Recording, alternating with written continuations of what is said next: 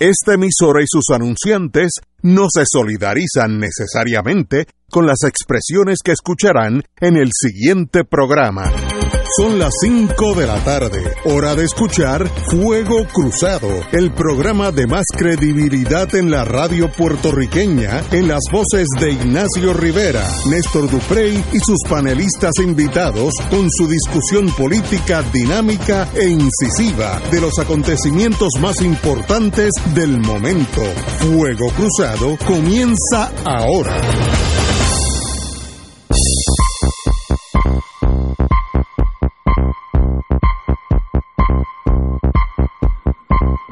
Amigos y amigas, hoy es un día especial, es 4 de marzo, wow, ya estamos empezando la, la cuesta de marzo, y el compañero don Néstor Duprey y Salgado está en Santo Domingo, una misión muy bonita, el presidente, expresidente Leonel Fernández lo invitó a develar, el, el, hablar sobre el libro que el expresidente de Santo Domingo escribió sobre Juan Bosch y como conoce que Néstor es un experto en ese tema, pues lo invitó para que hablara sobre el tema ya. Así es que para prestigio de Fuego Cruzado, don Néstor estará ausente, regresa a este programa el jueves. Hoy, hoy martes y miércoles va a estar en su adorada república, porque él quiere mucho a, a la República Dominicana.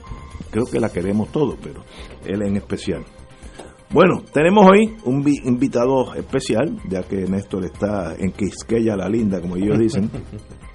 Ramón Luis Nieves, que fue senador por San Juan, muy capacitado, buen amigo, buena persona, así que está con nosotros por las próximas dos horas. Bienvenido, Ramón Luis. Gracias a ti, Ignacio, gracias a los compañeros y a, a, a la gente que nos está escuchando y un abrazo desde aquí a mi hermano Néstor Luprey. Como siempre los lunes, don Fernando Martín. Y digo don Fernando de respeto, porque así, así de bueno es. Saludos a todos, Ramón. Eh, a ti en particular, que fue fue mi estudiante hace algunos años. ¿Ah, sí? Este muchacho. Él no le gusta recordarlo ni a mí tampoco, pero ese es el caso. Pero Ignacio, el peor dato es que yo le voy a decir a Fernando cuándo fue que él me dio clase fue literalmente hace 20 años. Bueno, ya tuve. Digo, casi 20 años, en el 2000. En mi última clase la tomé contigo, de hecho. De derecho, de relaciones entre Puerto Rico y Estados Unidos. ¿Qué tú crees de eso? Que, que eso, eso es un emborujo. La ventaja de ese tema es que uno siempre puede decir lo mismo y siempre tiene razón. Excelente. Bueno, bienvenido, Ramón Luis. Gracias. Bueno, amigos y amigas, el pie forzado, como era dicho Benny Frankie Cerezo, nuestro querido amigo y hermano, el pie forzado es la convención eh, del Partido Nuevo Progresista, donde el gobernador Ricardo Rosselló, como se esperaba, anunció su candidatura en el centro de convenciones de San Juan, eh, abarrotado de gente, según las fotos, eh, abarrotado de gente con su visión 2020, es como si el oculista te estuviera mirando a ti en los ojos, visión 2020, eh, anunció su candidatura a la reelección para el 2020. Eso pues no sorprendió a nadie porque el incumbente, el momentum usualmente lo lleva a, ser reelegido, aunque hay excepciones en Puerto Rico sobre todo. Eh, pero vimos allí eh, ese, ese ímpetu, ímpetu de la juventud, estuvo bien de cerca con, con la comisionada residente, lo cual en sí explica el, internal politics, la, la, política interna, el señor presidente del Senado estuvo un, po, po, poquito más distante, aunque estuvo allí, y el presidente de la Cámara, pues sí, estuvo al lado de, del señor gobernador. Pero no hay duda que es un partido mayoritario, con ímpetu, con brío, aquellos que han tenido caballos saben lo que es el brío. El brío es cuando aunque el caballo esté quieto, uno sabe que tiene el potencial de fuerza y de agilidad y de, y de rapidez, pues ese brío uno lo nota en el PNP. Lo más que me impactó, y, y, como observador, porque si tuviera que decir lo contrario, lo digo, juventud. El PNP se caracteriza, caracteriza por gente joven y eso en sí es un síntoma muy positivo para cualquier movimiento, sea de, de cualquier de las tres o cuatro vertientes que hay en Puerto Rico. Mucha gente mucha juventud y mucho brío. Eh, el señor gobernador, pues obviamente hizo su oferta clásica de que va a arreglar el mundo, pero eso es típico de la política, si cumple, como yo digo, hace 20 años, 20% de lo que se dijo allí, vamos en coche. Así que ese es el candidato, es un partido mayoritario, si todos los PNPs van a votar y todos los de los otros partidos van a votar, va a ganar el PNP. Así que tiene esa ventaja numérica. Lo importante es moverlos a que vayan a votar. ¿Y qué mejor para moverlos que Old Glory, la bandera americana, el plebiscito, si yo fuera asesor de él el mismo día de las elecciones? Porque hay, habemos muchos estadistas que no son necesariamente del PNP, pero por la estadidad, cuando me mueven ese paño rojo, como decía Benny Frank, el toro faja, eh, a mí, de verdad, en mí funciona eso. Lo estoy diciendo con toda candidez. En mí me mueves el paño rojo, yo voy a fajar. Eh, así es que una movida inteligente, criticable por la posición, pero eso es típico de la política, pero él está moviendo sus fichas eh, claramente desplazó a otros rumores que si había fulanito eh, eh, deseaba entrar en la contienda, Rivera Schatz, etcétera, del gobernador, el gobernador, el candidato a la gobernación va a ser Romero, eh, va a ser Roselló. Y eso ya se habló, it's finished, y eso en sí, pues, de, abre, elimina futuros conflictos, rivalidades, que si yo estoy con este o aquel, ya, ya se acabó estás con Roselló, sí o no, y estás con la estadidad, pues tienes que ir a, votar ese día de las elecciones. Interesante panorama, nada nuevo, nada relevante que diga uno se quede en shock, pero de esperar, pero ya pasó y para bien sea. Fernando Martín. Pues, en primer lugar, en cuanto a la apreciación del caballo, eh, que tú lo llamas brioso, eh, la razón por la cual está arisco es porque es un caballo malamañoso, no, no tiene nada que ver con brío. Y además tiene más de chongo que otra cosa. Eh, pero vamos, Los chongos son los que menos se enferman porque tienen más anticuerpos. Eh, pues mira, francamente yo me quedé un poco perplejo con la actividad de ayer. Eh, porque después, después que, bueno, no, es que estuve pegado escuchándola, porque yo, yo, tengo mis límites en cuanto a mi masoquismo, ¿verdad? Pues, eh, pero, pero, pero me mantuve al tanto, pero me mantuve al tanto, entre otras cosas, pensando que si el PNP le había dado a, a esta actividad la importancia que le había dado, era porque en algún momento algo iba a decirse, algo, iba a anunciarse. Eso no pasó. No, no, no pasó. Eh, entonces, sin embargo, me pregunto, entonces, ¿por qué se hizo de esa manera y en este momento? Porque esa es la otra cosa. Estamos en el mes de marzo eh, del año antes de las elecciones. Las primarias de haberlas serían en junio del año que viene. La fecha de erradicación de candidaturas según la ley electoral no es hasta diciembre de este año. Eh, no hay realmente ningún, ningún retador en el PNP. Y si lo hubiera, el que hayan hecho lo de ayer no va a evitar que levante la cabeza en el momento apropiado.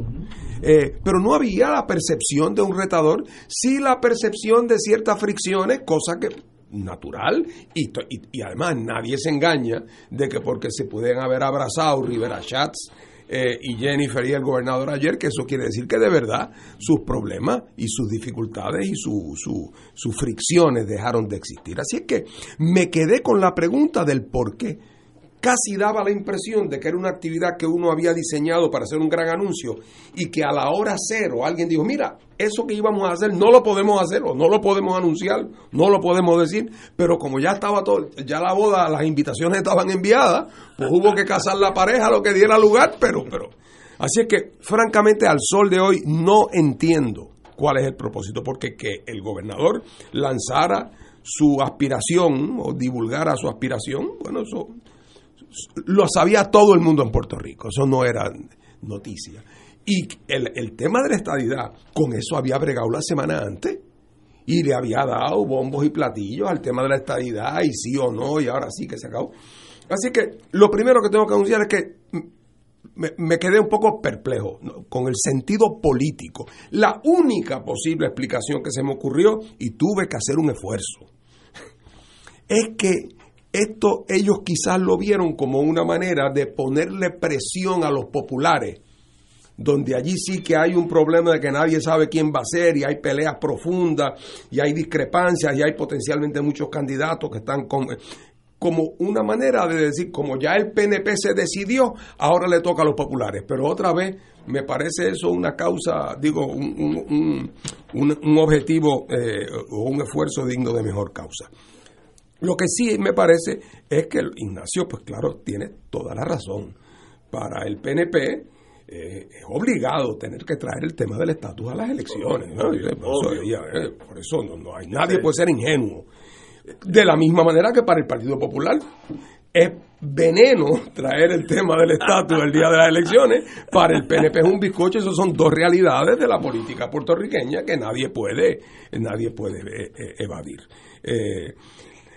Eh, para mí lo que lo triste es que se tratara el tema del estatus únicamente con el propósito de levantar una bandera, el trapo rojo que del cual hablaba Beni, porque evidentemente los estadistas en Puerto Rico, que son muchos, y que tienen un reclamo que hacer al Congreso, que del día que el Congreso lo tome en serio va a obligar a que él, tenga que examinar el caso de Puerto Rico muy de cerca y va a ser un proceso complejo. Eh, a mí me gustaría que eso pasara, eh, con toda la franqueza. Pienso que quien tiene en este momento más oportunidad de obligar al Congreso a discutir el tema de Puerto Rico. No somos los independentistas porque somos una minoría demasiado pequeña. No son los populares porque los populares lo que preferirían es no hablar del tema. Eh, así que en el panorama, quien único tiene algún potencial, pero hasta ahora el PNP ha sido un vehículo muy flojo para el movimiento estadista. Eh, porque, por ejemplo, todas esas veces que ellos anuncian que han hecho plebiscitos en que han ganado, que sabemos que un poco están truqueando con los números, que nunca han tenido una mayoría clara, pero vamos, que han tenido resultados, ellos se quejan de que no les hacen caso. Oye, pero es que el PNP tiene que dar un, tiene que, tiene que tirar, eh, tiene que hacer un esfuerzo. Uno pensaría que si el PNP lleva a cabo un plebiscito y tiene un buen resultado, Oye, debería poder movilizar 20 o 25 mil puertorriqueños en la calle en Washington. Sí. Oye, y el día que hagan eso, yo te aseguro, en Estados Unidos cualquiera que mueva 25 mil personas frente al Capitolio, allí en el mall en Washington, obliga a que le hagan caso. Y el PNP en eso ha sido de una, de una finura. Yo nunca he oído a un PNP hacer una exigencia así frontal, dramática. Oye, y teniendo los números. Por eso yo digo, muchas veces algunos amigos míos estadistas se molestan, oye, si el independentismo tuviera el 48%, yo te aseguro que nosotros haríamos un poco más de ruido estaríamos allí. Oye, pero ¿sabes lo que uno, a uno se le salen las babas? 48% tienen y no hacen absolutamente nada, nada más que conferencias de prensa. Así es que esa indolencia que tiene que tener explicaciones sociológicas profundas.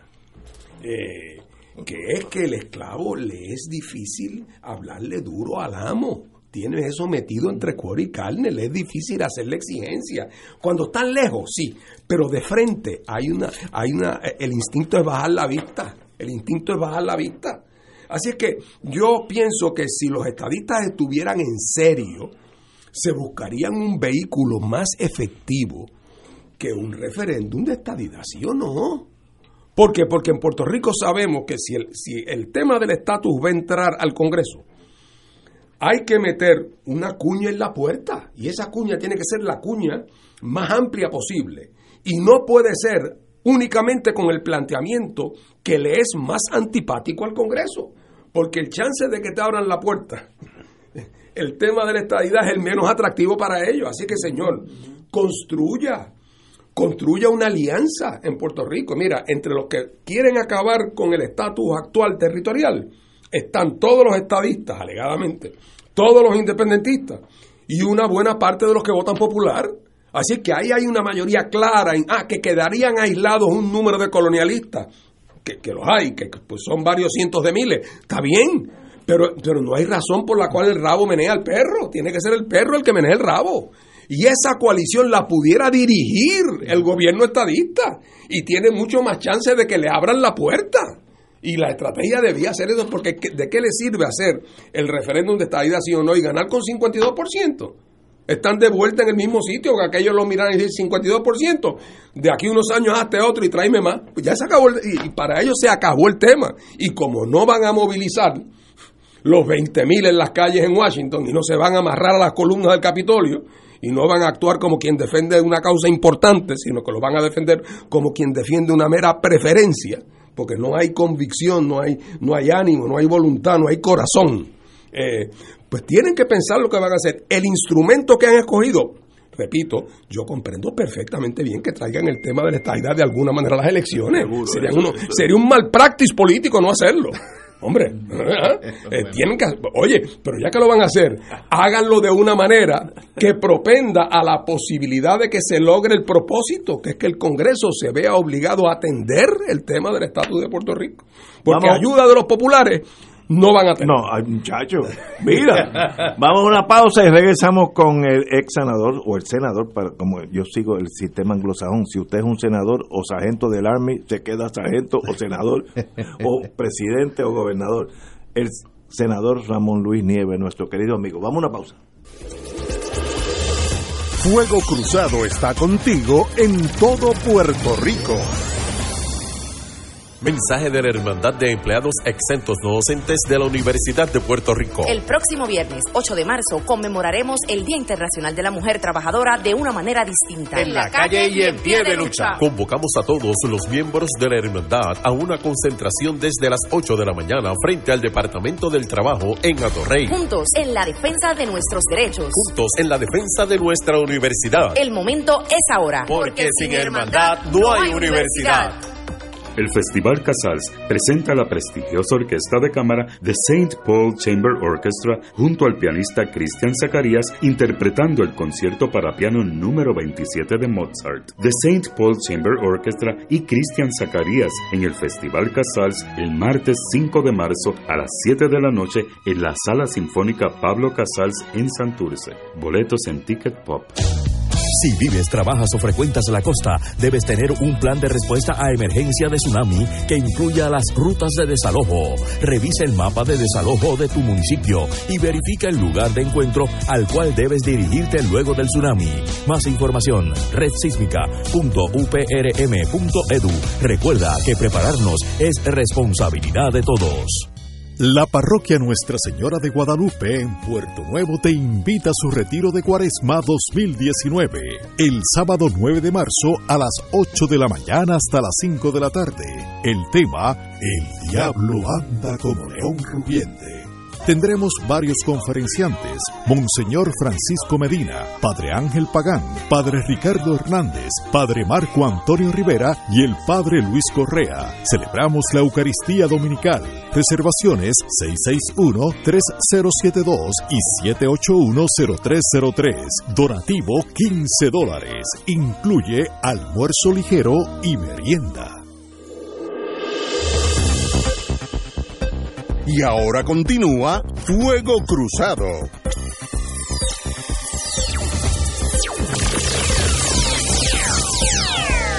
Amigos y amigas, estábamos hablando del el anuncio del señor gobernador que es, está constituyendo su nuevo equipo hacia el 2020, cosa que se esperaba.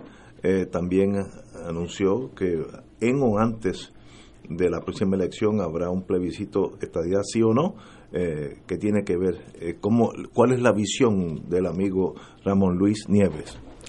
Bueno, en primer lugar, eh, yo cuando, cuando el gobernador anunció, como Ricardo Rosselló anunció que iba a ocurrir esta actividad, que ocurrió el día de ayer, 3 de marzo, eh, inicialmente me pasó igual que Fernando, yo estaba preguntando, ¿y por qué la está convocando? Primero, ¿por qué en marzo? El, si mal no recuerdo, la radicación de candidatura es como en noviembre. En diciembre. En diciembre de este año. O sea, es bastante tarde en este año. Eh, Ricardo Rosselló es el gobernador de Puerto Rico y hasta el momento, y creo que tú comentaste sobre eso, Ignacio, no ha habido nadie que haya dicho yo de que vamos de que voy a retar al gobernador dentro del PNP. Así que uno dice, bueno, ¿y por qué tratar de hacer una demostración de fuerza? Que déjeme decirle, esto es una demostración de fuerza dentro de su propia base del Partido Nuevo Progresista. O sea, eh, lo que ocurrió ayer no envió ningún mensaje a personas o electores fuera del Partido Nuevo Progresista. ¿Y quienes estaban allí? Pues estaban eh, el ejército de servidores públicos del PNP, eh, como nuestro fallecido amigo y cofundador de este programa, García Pasalauca, decía, estaban allí los llevados que eran la gente donde que los, que los alcaldes y todo traen allí para las actividades. Eso es la que son los que se empezaron a ir cuando empezó a hablar el gobernador Rosselló se empezaron a ir porque llevaban ya unas horas allí. Así que eh, eso es lo primero que estaba sospechoso el por qué hacer este anuncio el día de ayer. Segundo bueno yo lo segundo que pensaba es bueno el gobernador ahí va a anunciar de que el presidente Trump en algún momento le dijo Rosselló vamos a encaminar X proceso para esta idea, o un anuncio similar, tío, estoy ridiculizando un poco la cosa, pero algún anuncio contundente sobre la estadidad. Pues tampoco ocurrió. El eh, Ricardo Rosselló allí en esa actividad dijo lo que ya sabíamos de que iba a convocar algún proceso en algún momento en o antes del 2020. Oye, que todos sabemos que lo va a convocar en las elecciones del 2020, porque como se, se ha dicho antes, la estadidad es la única cosa que pega a y que emociona a los miembros del PNP y que tienen en común. Pero yo creo que más allá, las tres cosas que el gobernador eh, Rosselló y el candidato, bueno, el candidato Ricardo Rosselló, porque fue allí como candidato a reelección, eh, transmitió en esa eh, actividad fueron las siguientes. Uno, que va a correr. ¿Y por qué es importante eso? Yo creo que eh, y esto quiero darle otra noticia que se dio en estos días. Hubo una nota hace unos días en el periódico sobre la, la cantidad de dinero que las personas que están sonando para aspirar a la gobernación han recogido hasta ahora. Eh, el más que ha recogido dentro del Partido Popular ha sido David Bernier, que recoge, se reporta que recogió como 92 mil dólares, pero obviamente es para saldar sus, ir saldando sus deudas de campaña cuantiosa que todavía tiene. Después de él va bajando, llega Eduardo Batia, y dice que son 37 mil, Luego Carmen Yulín Cruz, 36 mil dólares. Eh, luego, ¿quién es el que viene después? Me parece que Charlie Delgado con 20 y pico mil. Y Prats con 17 mil. El gobernador sale que ha recaudado 1.5 millones de dólares. El dinero está acá. Eh, los chavos están aquí. Eso es hasta ahora, ¿verdad? De manera que no este tipo de anuncios no es para motivar a donantes, porque los donantes los tiene ahí, tiene los chavos ahí para correr y, supera por mucho a lo que ha recaudado los candidatos del, Partido Popular. Yo lo que creo es que parte de esos 1.5 millones de pesos, el gobernador y el PNP tienen que haber encuestado. Y yo creo que los números no están buenos para el gobernador. Y tenía que buscar la manera de hacer algún tipo de demostración de fuerza y amarrar a una gente, porque uno nunca sabe. Y aunque ayer todo el mundo se abrazó, digo, no se abrazaron, por cierto, pero estaban allí en Tarima, nada impide que de aquí a junio del 20, digo, que aquí a diciembre alguien más quiera radicar para retar al gobernador. Eso puede pasar en teoría. Claro, ya todo el mundo dijo que lo va a apoyar, pero eso puede pasar. Yo creo que el gobernador vio unas encuestas que decían que en su propia base política está flojo y tiene que hacer algún tipo de demostración de fuerza. Y lo otro que, que vino a hacer el gobernador es a volver a hablar sobre la estadía sí o no, el evento que está planificando, que lo va a unir a las elecciones por las razones que sabemos. Y lo tercero, parece que en esa misma encuesta eh, entendieron de que tenían que mencionar a Carmen Yulín Cruz eh, como y a estimularla para que corra para gobernadora. Eh, ¿Por qué? es evidente porque todos los que hablaron allí sobre ella en esa en ese evento de ayer dijeron más o menos lo mismo. Es para tirarle ese San Benito de que de comunista, independentista, Maduro, todo ese tipo de campaña que parece que el PNP le encanta ese tipo de campañas, ¿no? Eh, y en este caso han escogido eh, tratar de estimular que la alcaldesa San Juan pues, eh, trate de plantear su candidatura porque le tienen ya esa campaña hecha. Pero más allá de esas tres cosas, que son cosas que sin hacer ningún evento el PNP podía haber dicho, porque ya lo sabemos, realmente la actividad no tuvo razón de ser. Tanto es así que uno tiene que ver las acciones políticas por sus consecuencias. ¿Cuáles fueron las consecuencias al día siguiente, el día de hoy? Ninguna. De hecho, ya después de esta tarde, no se va a hablar más de la actividad del domingo. O sea, que no hubo una actividad, no hubo una consecuencia política importante para el gobernador arrancar su campaña, que estén todos sus portavoces en los medios. Eso no ha ocurrido. Esto ha sido ni fu ni fa. Eh, y por último, yo tengo que decir lo siguiente. En efecto, eh, y quizá respondiendo un planteamiento que hacía eh, Fernando sobre esto, el PNP sí ha tratado de hacer unos movimientos sobre la estadidad en los pasados años. En el 2012, unido también a las elecciones, eh, hicieron un plebiscito. Después, en el 2017, bajo el gobernador Ricardo Rosselló, convocan a otro plebiscito. ¿Y qué pasó hace una semana? La misma Lisa Markowski, que es la presidenta del comité que tiene que ver con el Estatuto de Puerto Rico, el Comité de Energía del Senado, básicamente declaró lo que es el consenso en Washington, que esos eventos son inconclusos y no demostraron que la estadidad ganó. Aparte de eso, oye, y no sé si tú sabes, Ignacio, pero ahí, ¿dónde está eh, el comité del Plan Tennessee? ¿Estarán en el mismo avión de Rivera Marín? A lo mejor se perdieron en eso, o están en una jungla de Venezuela y no lo sabemos. Pero desde que comenzó esta administración, se nombró un grupo de gente que iba a estar cabildeando en Washington, el supuesto plan de Tennessee, sobre esto. No ha pasado nada. O sea, el PNP ha gastado recursos públicos para eh, adelantar la estabilidad, convocó un evento en el 2017, tienen Cámara y Senado todo el poder aquí, tienen en Estados Unidos, y esto es importante señalarlo, muchos de los liberales demócratas, incluso los nuevos liberales eh, del, del movimiento progresista del Partido Demócrata, han dicho que son estadistas o que favorecen la estadidad para Puerto Rico. O sea, este es un momento que uno pensaría, es más, si, si, si Fernando, lo que estaba diciendo ahorita sobre el PIB, si tuviera toda una serie de congresistas favoreciendo la, independencia y tuviera 1.5 millones de pesos para hacer campaña, o sea, todo este tipo de condiciones que son favorables para los estadistas no han resultado en, que haya ni siquiera auspiciadores o que se lleve a votación en una comisión algún proyecto para adelantar la estadidad para Puerto Rico. Así que eso es lo que, eh, lo, que está ocurriendo. Yo creo que más que una demostración de fuerza, lo que ocurrió ayer fue una demostración de debilidad y de preocupación con respecto a la figura del gobernador Ricardo Rosselló como candidato a la reelección. Señores, tenemos que ir a una pausa y regresamos con Fuego Cruzado. Esto es Fuego Cruzado por Radio Paz 810 AM.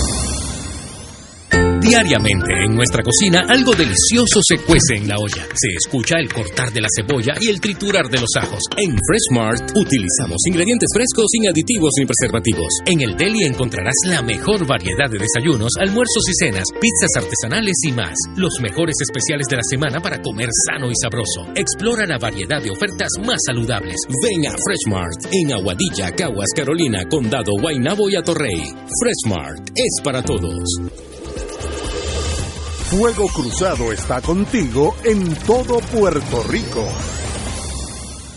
Descanse en toda tranquilidad, dejando en manos confiables y de calidad humana a su ser amado. Semin Elderly Home le ofrece cuidado 24 horas, dietas especiales por nutricionista certificado, terapias, recreación, estilista, capellán, cuarto privado y semiprivado, aire acondicionado, cable, televisión, cisterna y planta. Semin Elderly Home, proyecto de amor, Sierra Bayamón, sexta sección, frente a Hotel Hyatt y Parque de la Ciencia en Bayamón. 787 638 8780 somos familia. Fuego Cruzado, con los maestros de la discusión política inteligente y acertada, te acompañan ahora cada noche en Oro 92.5 FM.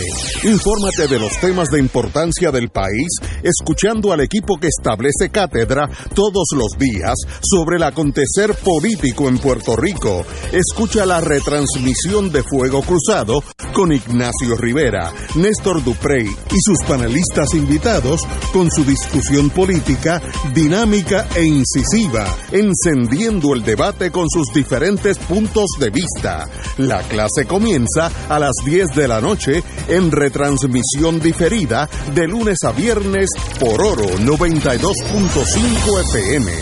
La Cruz Roja Americana está siempre cerca de ti cuando las familias lo pierden todo por un desastre en su hogar, cuando los militares necesitan regresar a la isla en tiempos de emergencia, cerca de ti, cuando apoyan a los veteranos alrededor de Puerto Rico y educan a los niños con talleres de preparación en desastres.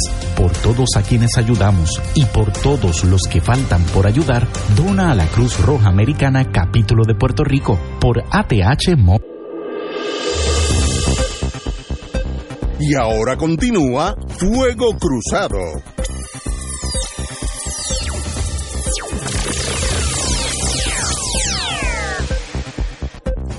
Amigos y amigas, como todos sabemos, el señor gobernador en el día de ayer, y ya, ya eso se había sonado anteriormente, dice que en un antes de las elecciones, mi apuesta es el mismo día de las elecciones. Primero economizamos Oh, sí. dinero y segundo cucan al toro para que vaya, para que faje ese día en las en las urnas. Ignacio, pero que te interrumpa. Y no puede ser antes, no puede ser antes de las elecciones, porque si ese referéndum se convierte en un rosello, sí, Sí, o no, exacto. va a ir derrotado a las elecciones. Sí, eso no va a ocurrir, jamás. Esto. Yo estoy, mira, no había pensado eso, pero buen punto. Pero él dice que ese día habrá una, un referéndum para todos nosotros, estadidad sí o no.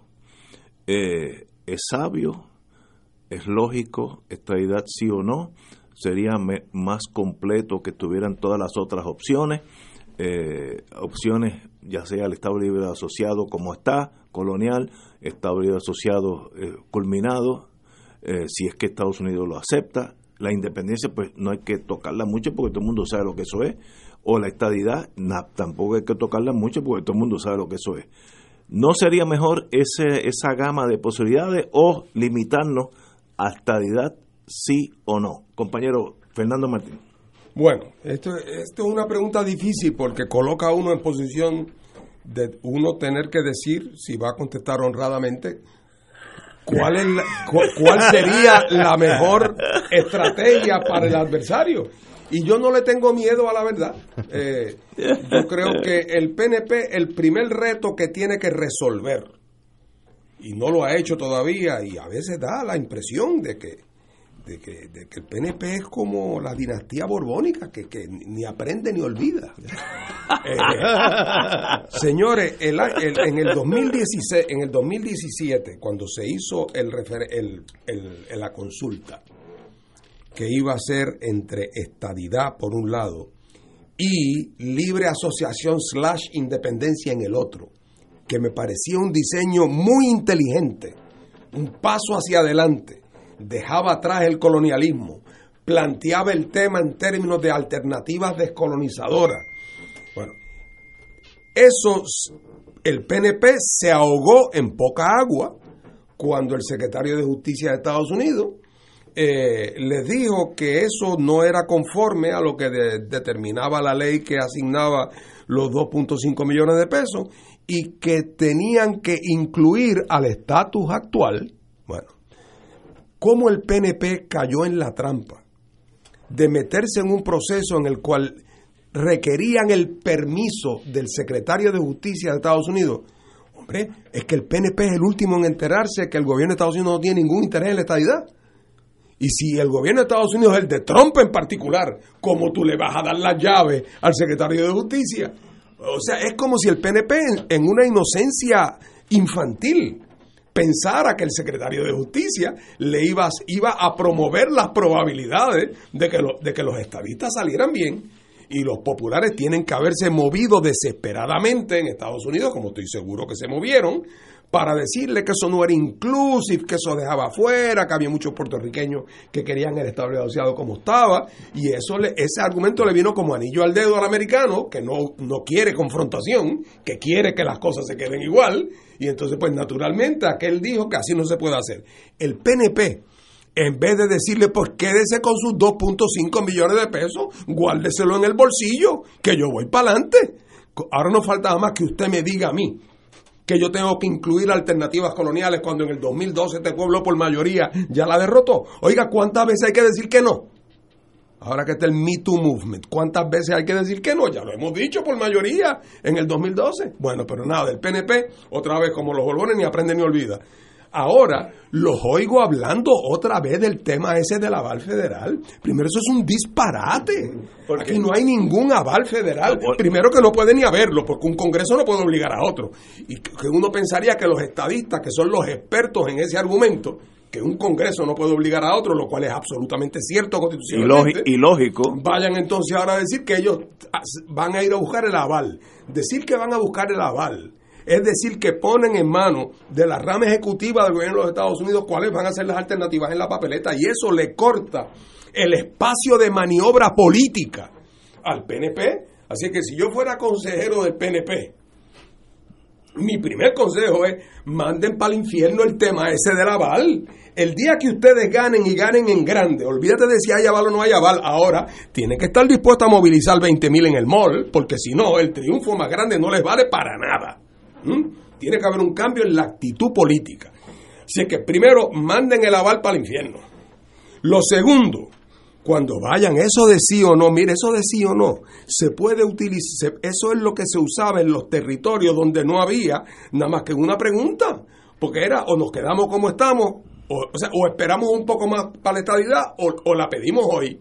Ese no es el caso en Puerto Rico. Entonces los estadistas, tan deseosos de ser quienes no son, llegan hasta el punto de creerse que, que ellos son como un territorio adquirido por Estados Unidos en algún sitio cerca del Mississippi, cuando la realidad del caso es que es un problema colonial que tienes que enfrentarlo con alternativas descolonizadoras y que no lo puedes enfrentar como si estuvieras enfrentando el caso de Utah ¿ah? o el caso de la Dakota del Norte.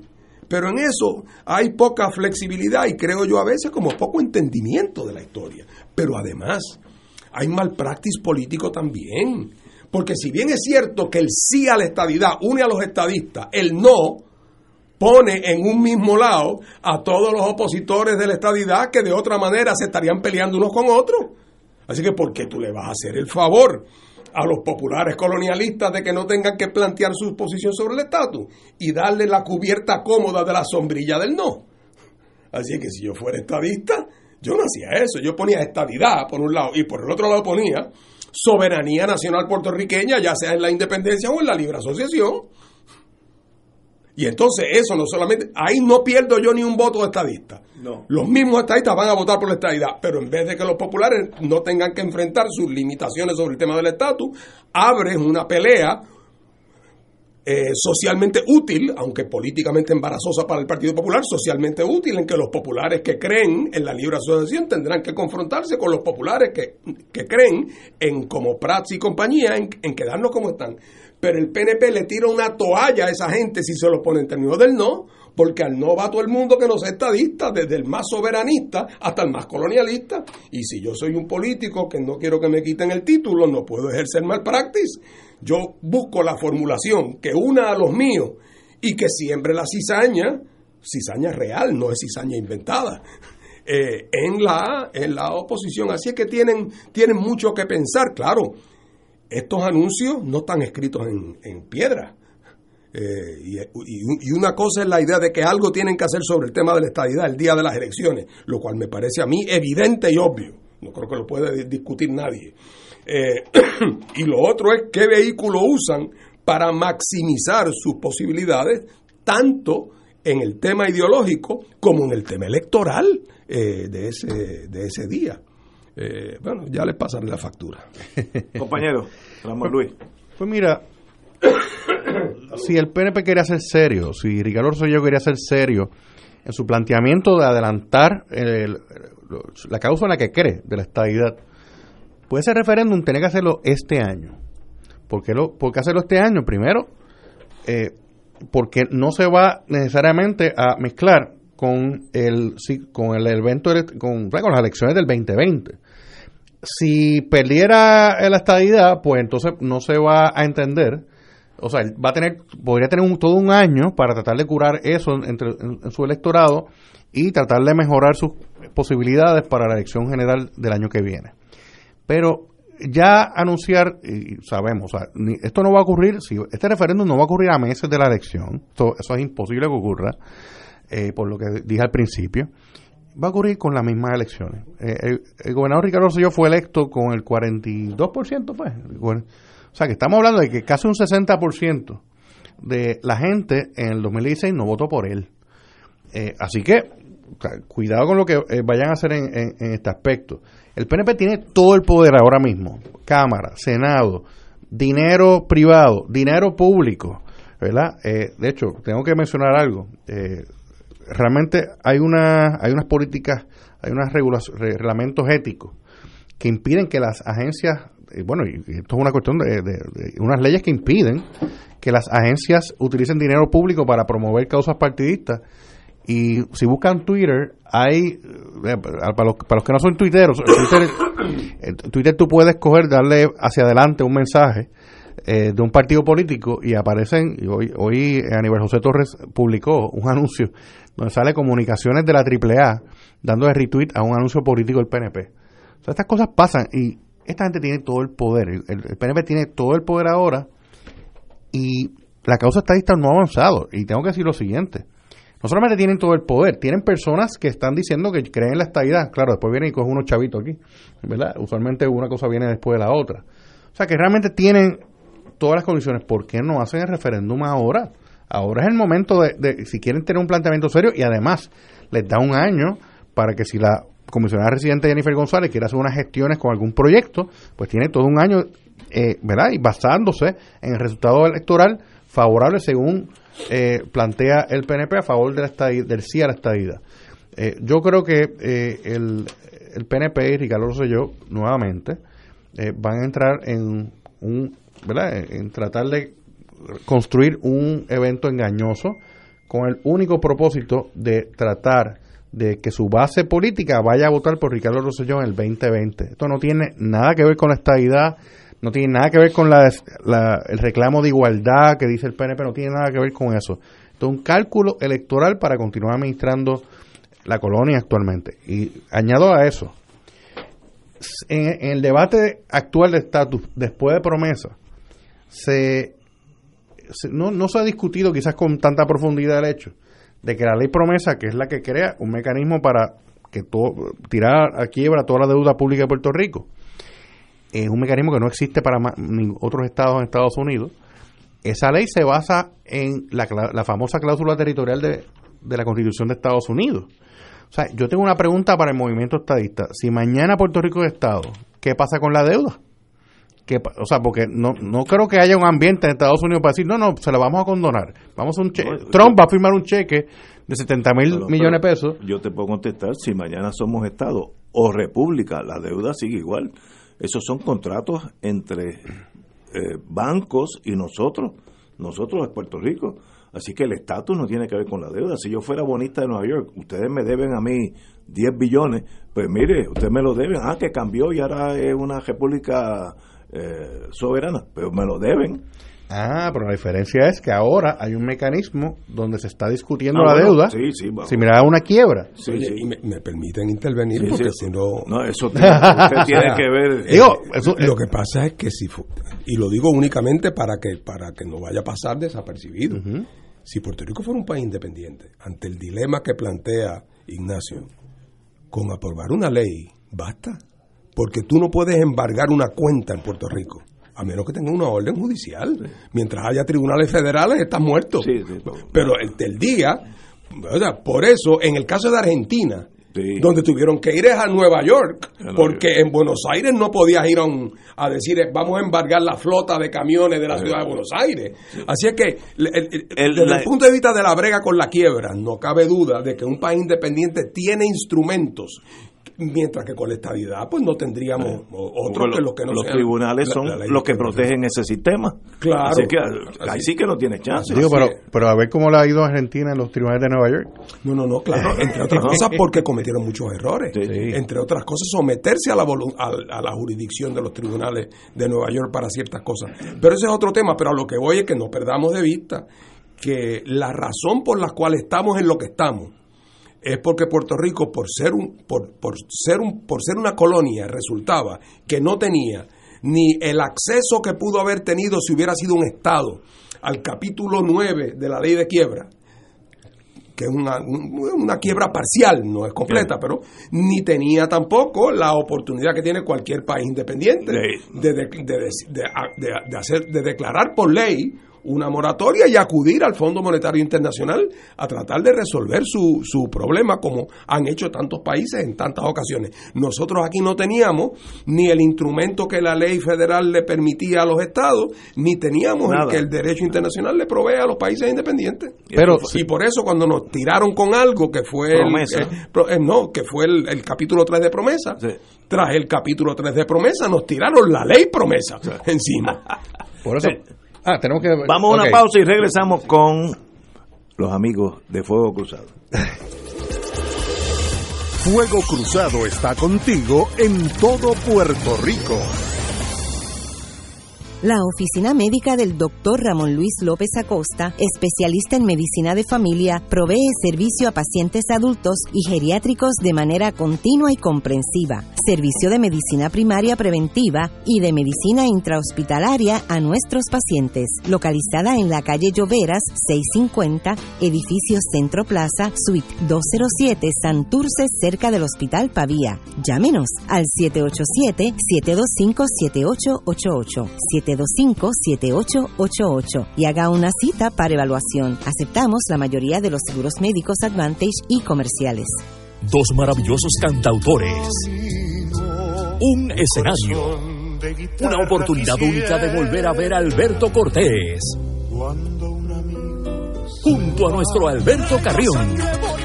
Domingo 31 de marzo a las 4 de la tarde en Bellas Artes de Santurce. Boletos a la venta en Ticket Center 792-5000, tcpr.com 787-620-4444 y en la boletería de Bellas Artes.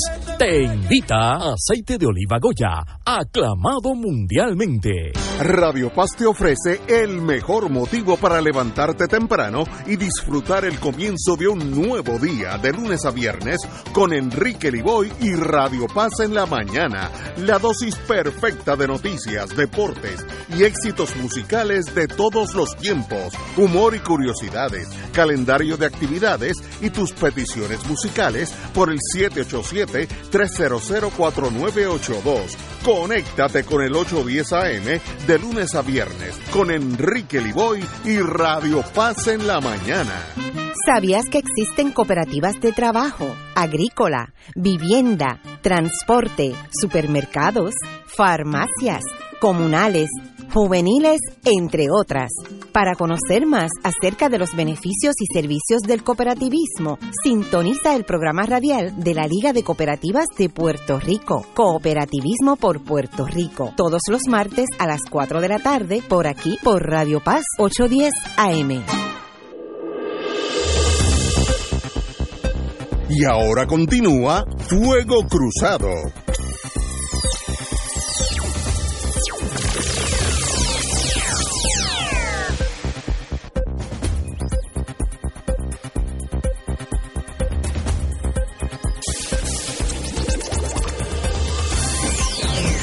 Amigos y amigas, como tenemos al ex senador Ramón Luis Nieves presente, yo usualmente estas tertulias suceden en Génesis, el restaurante de nosotros en el Viejo San Juan. Digo de nosotros porque es casi de nosotros. Los cuarteles generales. Y yo le hago unas preguntas a las personas que uno que piensan y son amigos y uno puede dialogar porque hay otros yo le llamo el lunatic fringe donde uno no puede tocar temas intocables porque se pone uno a cualquier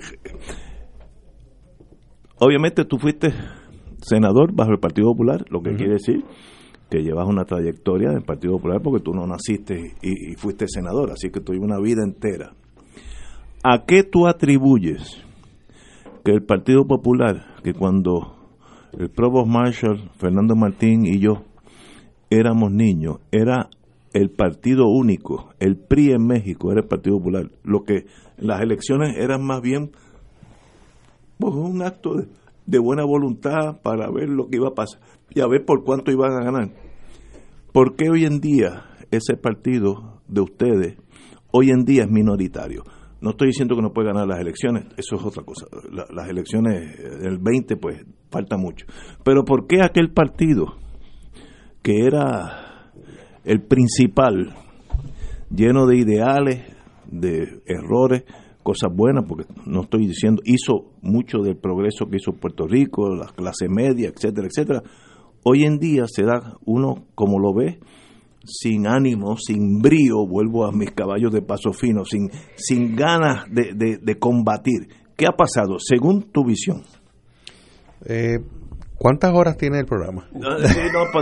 oye, vamos a hacer algo hasta las once y media. Ah, mira, eh, yo creo que... Pero algo tiene que... Sí, según tu visión. El Partido Popular tiene 80 años de historia, ¿verdad? Desde que se creó. Y obviamente tú puedes sentar aquí tres populares y quizás te damos tres explicaciones eh, distintas sobre esto. Yo puedo aportar mi visión sobre el tema, sobre ese tema de esa erosión de apoyo, que es lo que tú estás mencionando, Ignacio, a través de los años.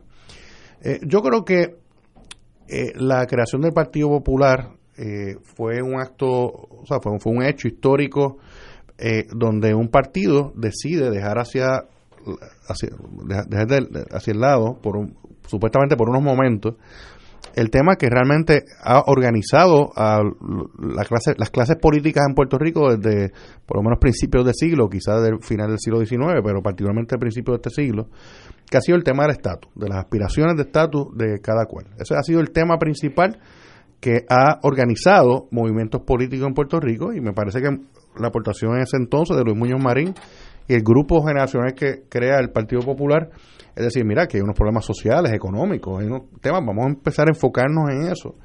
Eh, y el estatus sí es un problema, pero vamos a dejarlo de lado por un lado. El famoso del estatus no está en issue, ¿verdad? Y eso provocó que en la, la, la generación que crea el Partido Popular unía a personas que venían desde el independentismo, como el propio Muñoz Marín, hasta personas estadistas, ¿no? Eh, en su liderato. Lo que pasa es que luego de la creación de Lela, y obviamente hay todos unos desarrollos sobre el enfoque económico y social inicial del Partido Popular versus en lo que se fue convirtiendo, particularmente cuando viene la era de Moscoso y la industrialización.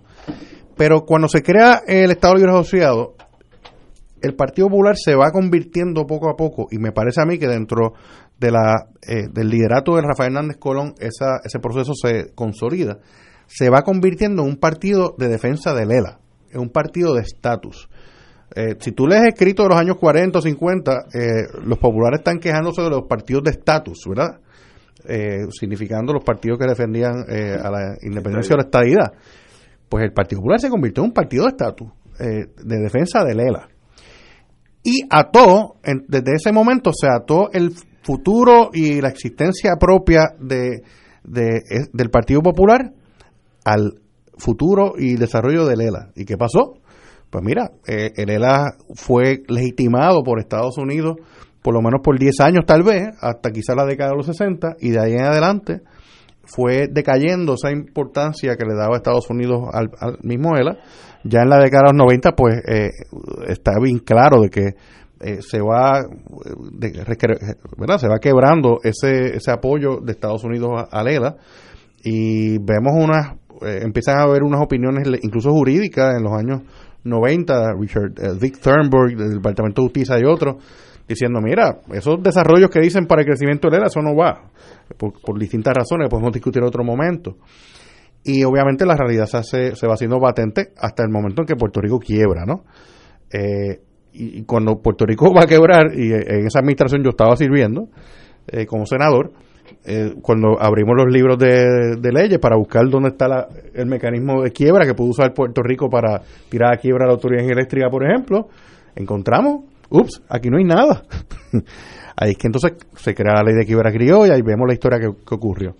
Y yo creo que en ese proceso, mientras eso ocurría, pues eh, las mismas condiciones sociales y económicas de Puerto Rico van motivando a que aumente el apoyo eh, a la estadidad. Y se vio así. De hecho, el mismo Muñoz Marín tenía unas preocupaciones desde principios de los años 60 con el tema del crecimiento de la estadidad y propone, Muñoz propone en algún momento el voto presidencial incluso.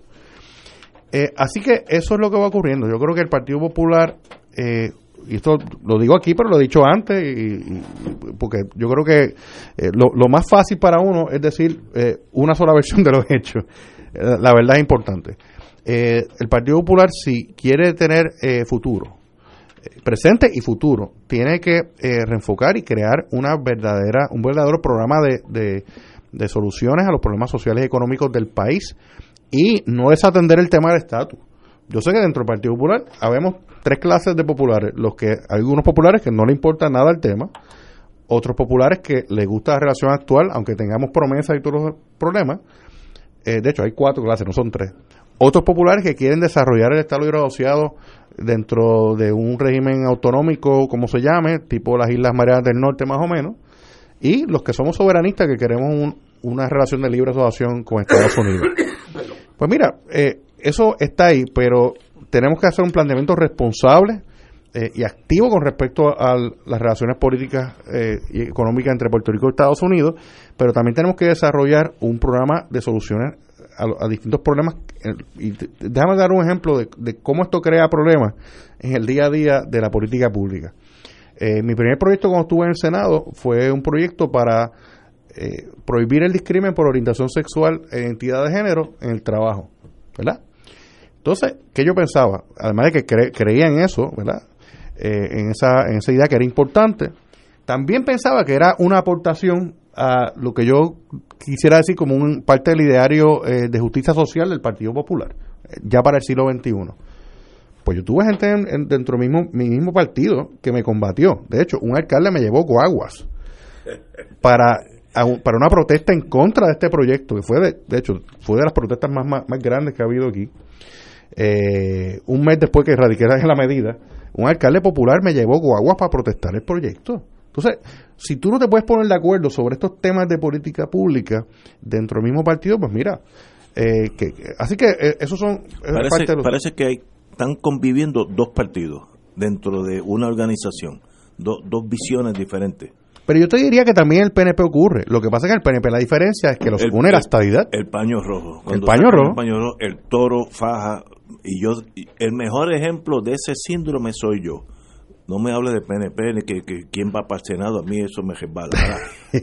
Me, me, presenta All Glory y se acabó la, argumentación y, y, bueno para bien de PNP pero parece que esa ese imán no existe dentro del Partido Popular. Ese ese ese faro que alumbra a todo el mundo eh, y, me da la impresión que ustedes hay diferentes vertientes dentro del Partido Popular, lo cual siempre debilita el movimiento. Y, bien brevemente, Ignacio, antes de pasar a Fernando, eh, mi aspiración sería de que en efecto el Partido Popular pueda desarrollar este programa de soluciones para los problemas de Puerto Rico en lo económico, en lo social y en estatus, y quien sea que vaya a correr eventualmente para gobernador eh, o candidato a gobernador, se tenga que atener a ese programa de, soluciones, aunque pueda aportar otras, ¿no? Pero eso no, no, no, no existe en la actualidad y es algo que, se tiene que atender.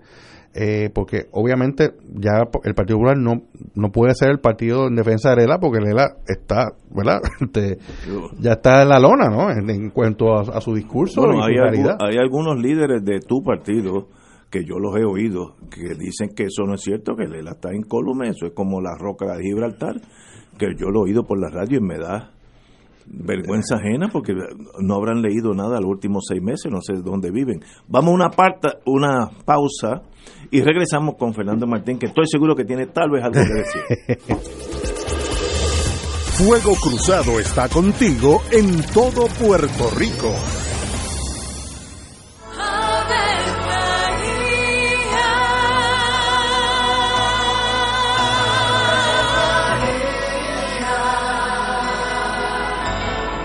El ángel del Señor anunció a María. Y ella concibió por obra del Espíritu Santo. Dios te salve María, llena eres de gracia, el Señor es contigo.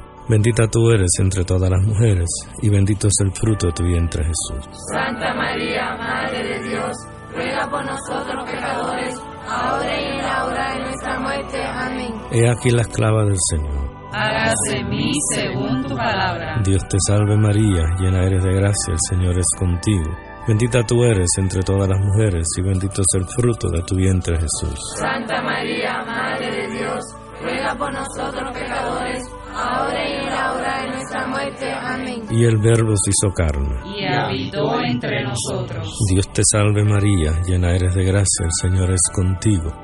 Bendita tú eres entre todas las mujeres, y bendito es el fruto de tu vientre Jesús. Santa María, Madre de Dios, ruega por nosotros Ruega por nosotros, Santa Madre de Dios. Para que seamos dignos de alcanzar las promesas de nuestro Señor Jesucristo. Oremos. Derrama, Señor, tu gracia sobre nosotros, que por el anuncio del ángel hemos conocido la encarnación de tu Hijo, para que lleguemos por su pasión y su cruz a la gloria de la resurrección, por Jesucristo nuestro Señor. Amén. Gloria al Padre, al Hijo y al Espíritu Santo. Como era en un principio, ahora y siempre, por los siglos de los siglos. Amén.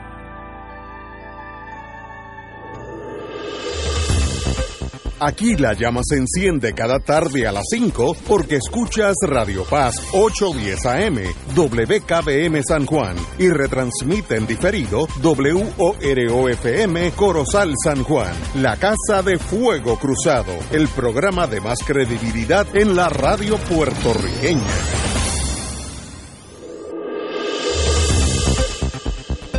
Y ahora continúa Fuego Cruzado.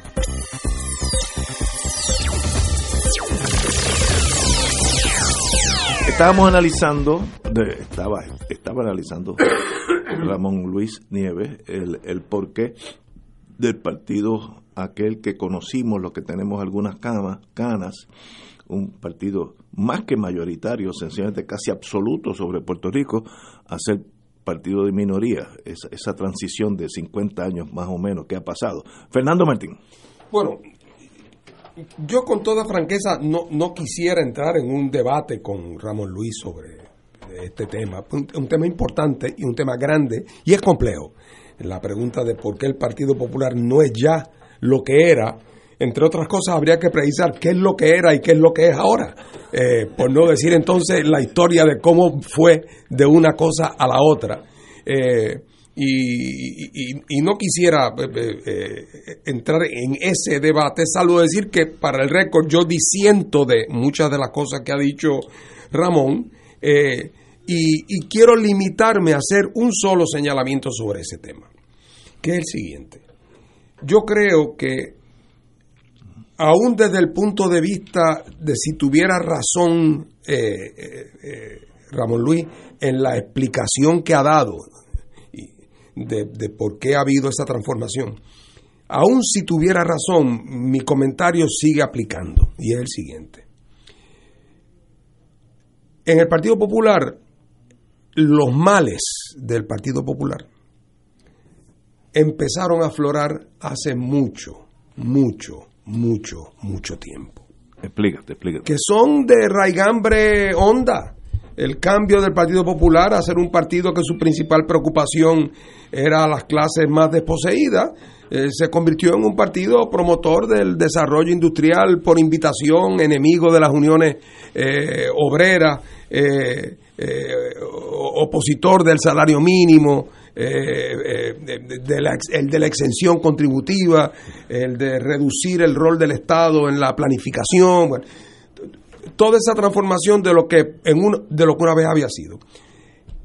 Dentro del Partido Popular, desde el año cero prácticamente, hubo personas, y había personas, que se dieron cuenta que la deriva era mala y hicieron señalamientos, unos más abiertos, unos más discretos. Pero de un tiempo a esta parte, ya después de la época que culminó con Sánchez, eh, es decir, cuando se acabó lo que se llama la época del Reich, la época del partido único, ¿verdad? Que empezó a explotar el tema. Para mí, uno de los grandes problemas ha sido que la gente en el Partido Popular, que ha visto y señala esos defectos, han seguido sirviéndole con fidelidad a los que mandan en el partido, que son unos reaccionarios. Ahora y desde hace 20 años. Entonces, mucha gente ha estado como esperando cuándo es que viene la rebelión. ¿Cuándo es que todos esos populares, entre comillas, de, que, que ven, que quisieran, que, se, que piensan, que sienten que el partido haya dejado de ser lo que una vez fue? ¿Y por qué se quedan ahí? ¿Por qué no han montado un- una alternativa? No digo que se vayan con otro partido, pero que monten una alternativa. Y sin embargo, sigue mandando, cuando uno piensa en los candidatos que, de quienes se habla, Roberto Prats. Eduardo Batia. Ambas personas buenas e inteligentes, yo no disputo eso. Y estoy seguro que buenos padres de familia y buenos vecinos, a ambos los conozco y, y me parecen buenas personas. Son personas de derecha. Entonces, ¿cómo es posible que haya gente que hace 25 años que está en el Partido Popular quejándose de que el partido está cogiendo hacia la derecha y ahora están detrás de la candidatura de Batia o de Prats? O sea, parecería que, que hay como una tolerancia infinita. Y entonces, por lo tanto, lo que en cualquier otro país del mundo hubiera habido unas fuerzas de regeneración que hubieran o vuelto el partido a sus orígenes, aunque nunca la vida es tan fácil como eso, porque los orígenes responden también a otro momento, hubieran tomado otra orientación. Eh, y eso no ha ocurrido. Y yo creo que eso tiene mucho que ver con que se desarrolló en Puerto Rico una política de dos grandes partidos, el que está fuera y el que está adentro, y el que está adentro se quiere quedar y el que está fuera quiere entrar. Y es, y es la gran, dos grandes asociaciones de intereses cuya ideología realmente está pintada con una brocha finita y que en la realidad son asociaciones de grupos de interés que realmente entre ellos, si uno compara sus programas, no hay en el fondo cuáles son las diferencias de política pública entre el PNP y el Partido Popular cuando gobiernan con respecto a los temas que son objeto de discusión en la sociedad occidental. Que dividen en Europa a los partidos de derecha de los de izquierda, o que en Estados Unidos divide a los, al Partido Republicano del Demócrata. O sea, la temática de gobernanza, de cómo se gobierna, de cuáles son las prioridades, de cuál debe ser la actitud hacia el mundo obrero, de cuál debe ser la actitud. Eso, eh, el Partido Popular y el PNP en eso son indistinguibles y que unos usan camisa roja y otros camisa azul, hay que tener cuidado de no darle demasiada importancia a eso, porque la realidad eh, esa diferencia es una diferencia eh, eh, cromática. En la práctica de cómo gobiernan no hacen mayor diferencia. Y yo creo que dentro de esos dos partidos, de los dos, hay una gente que tiene un buen sentido de cómo es que Puerto Rico pudiera gobernarse con mayor sentido de justicia, con mayor sentido de eficacia, con mayor atención a sus problemas reales, cómo meter en cintura los grandes intereses que han mandado y que han hecho y deshecho en este país por los últimos 30 años, que quieren meterle mano al problema del estatus y acabar con la condición territorial, y sin embargo permanecen unos allá con sus camisas rojas, otros por allá con sus camisas azules, siguiendo, siguiendo, abrazando y votando por una, plan, una plantilla de dirigentes que no tienen, no, no, comparten con ellos esa, esa, esa visión. O sea, si en el Partido Popular hay un sector reformador, yo me pregunto cuál va a ser el candidato a la gobernación que van a, a, apoyar. Porque francamente, yo, ojalá, ojalá y tengamos el país una sorpresa. Pero no veo que ese sector, y en el PNP ni hablar, en el PNP se rindieron al que la encuesta diga que más votos va a sacar y no hablemos más del tema. Y por eso es que las cosas están, tan como están. Eh, pero otra vez, las razones ya sociológicas, históricas, demográficas de por qué el Partido Popular dio el giro que dio, eh, son muchas y son complejas. Y no, y no es el único partido en el mundo que pasa por proceso y que y, y, ahora la pregunta es en qué momento es que la fuerza de adentro eh, van a, O sea, ¿cuándo es que va a haber una respuesta? Porque es que ha pasado mucho tiempo. No sé si te acuerdas el cuento, ustedes lo saben, del hombre que entró en la barbería en Nueva York. No, dime. Y dijo, ¿hay algún alemán aquí? Y le dijeron, aquel que están afeitando allá en aquella silla allá al fondo. Y fue y le entró a batazo. Y cuando por fin agarran al hombre, eh, pero como usted le entra batazo a ese, es que ustedes no saben que los alemanes comenzaron la Segunda Guerra Mundial. Y yo, oye, pero chico, eso hace 70 años. Y sí, pero yo me enteré ayer. No, bueno, pues tampoco. Porque es que cuando es que se enteraron, es la pregunta mía. ¿Cuándo es que los que están hoy en el Partido Popular, que hablan de reformas, cuándo es que se enteraron? Y tienen que haberse enterado hace 30 años. Y sin embargo, en estos 30 años, todos los gobernadores populares han seguido políticas que son idénticas a las mismas políticas del Partido Nuevo Progresista. Y eso podría ser una razón. Y entonces, por lo tanto, se va, es, el, proceso de desgaste, es el proceso de desgaste. Entonces se convierten en dos maquinarias que compiten a ver quién se queda con el presupuesto de la alcaldía, quién se queda con el presupuesto de tal cosa. Y en el entretanto, el resultado de eso es que el país no se gobierna. Y por eso pasó lo que pasó en Puerto Rico que cuando la pequeña maquinita que producía algún movimiento, que era la, la, 936, que atraía artificialmente capital de dinero que corría en Puerto Rico, cuando esa maquinita se apagó, no, no, no, no se declaró en quiebra Puerto Rico ese año porque quedaba mal en prestatario, pero entonces empezaron a coger prestado y coincidió con un aumento también en las transferencias federales. Así que las transferencias federales aumentadas y el seguir cogiendo a crédito permitió que la burbuja permaneciera durante un poco más, pero cuando llegó el momento en que ya no podía seguir pagando la Mastercard con la American Express, pues se acabó el cogido de prestado, los fondos federales llegaron a su punto donde ya no iban a crecer más, por lo menos a corto plazo, y, y hubo que declararse en quiebra. Wow, interesantísimo, señores. Tenemos que ir a una pausa, amigos. Vamos a una pausa y regresamos con Fuego Cruzado. O sea, Esto es Fuego Cruzado por Radio Paz 810 AM.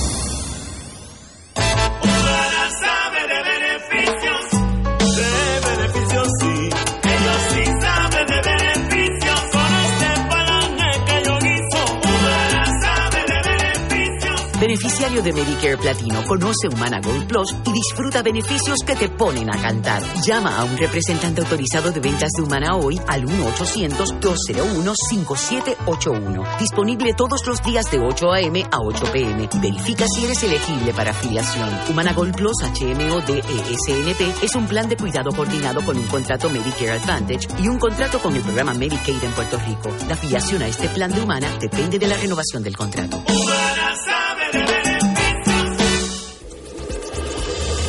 Fuego Cruzado está contigo en todo Puerto Rico.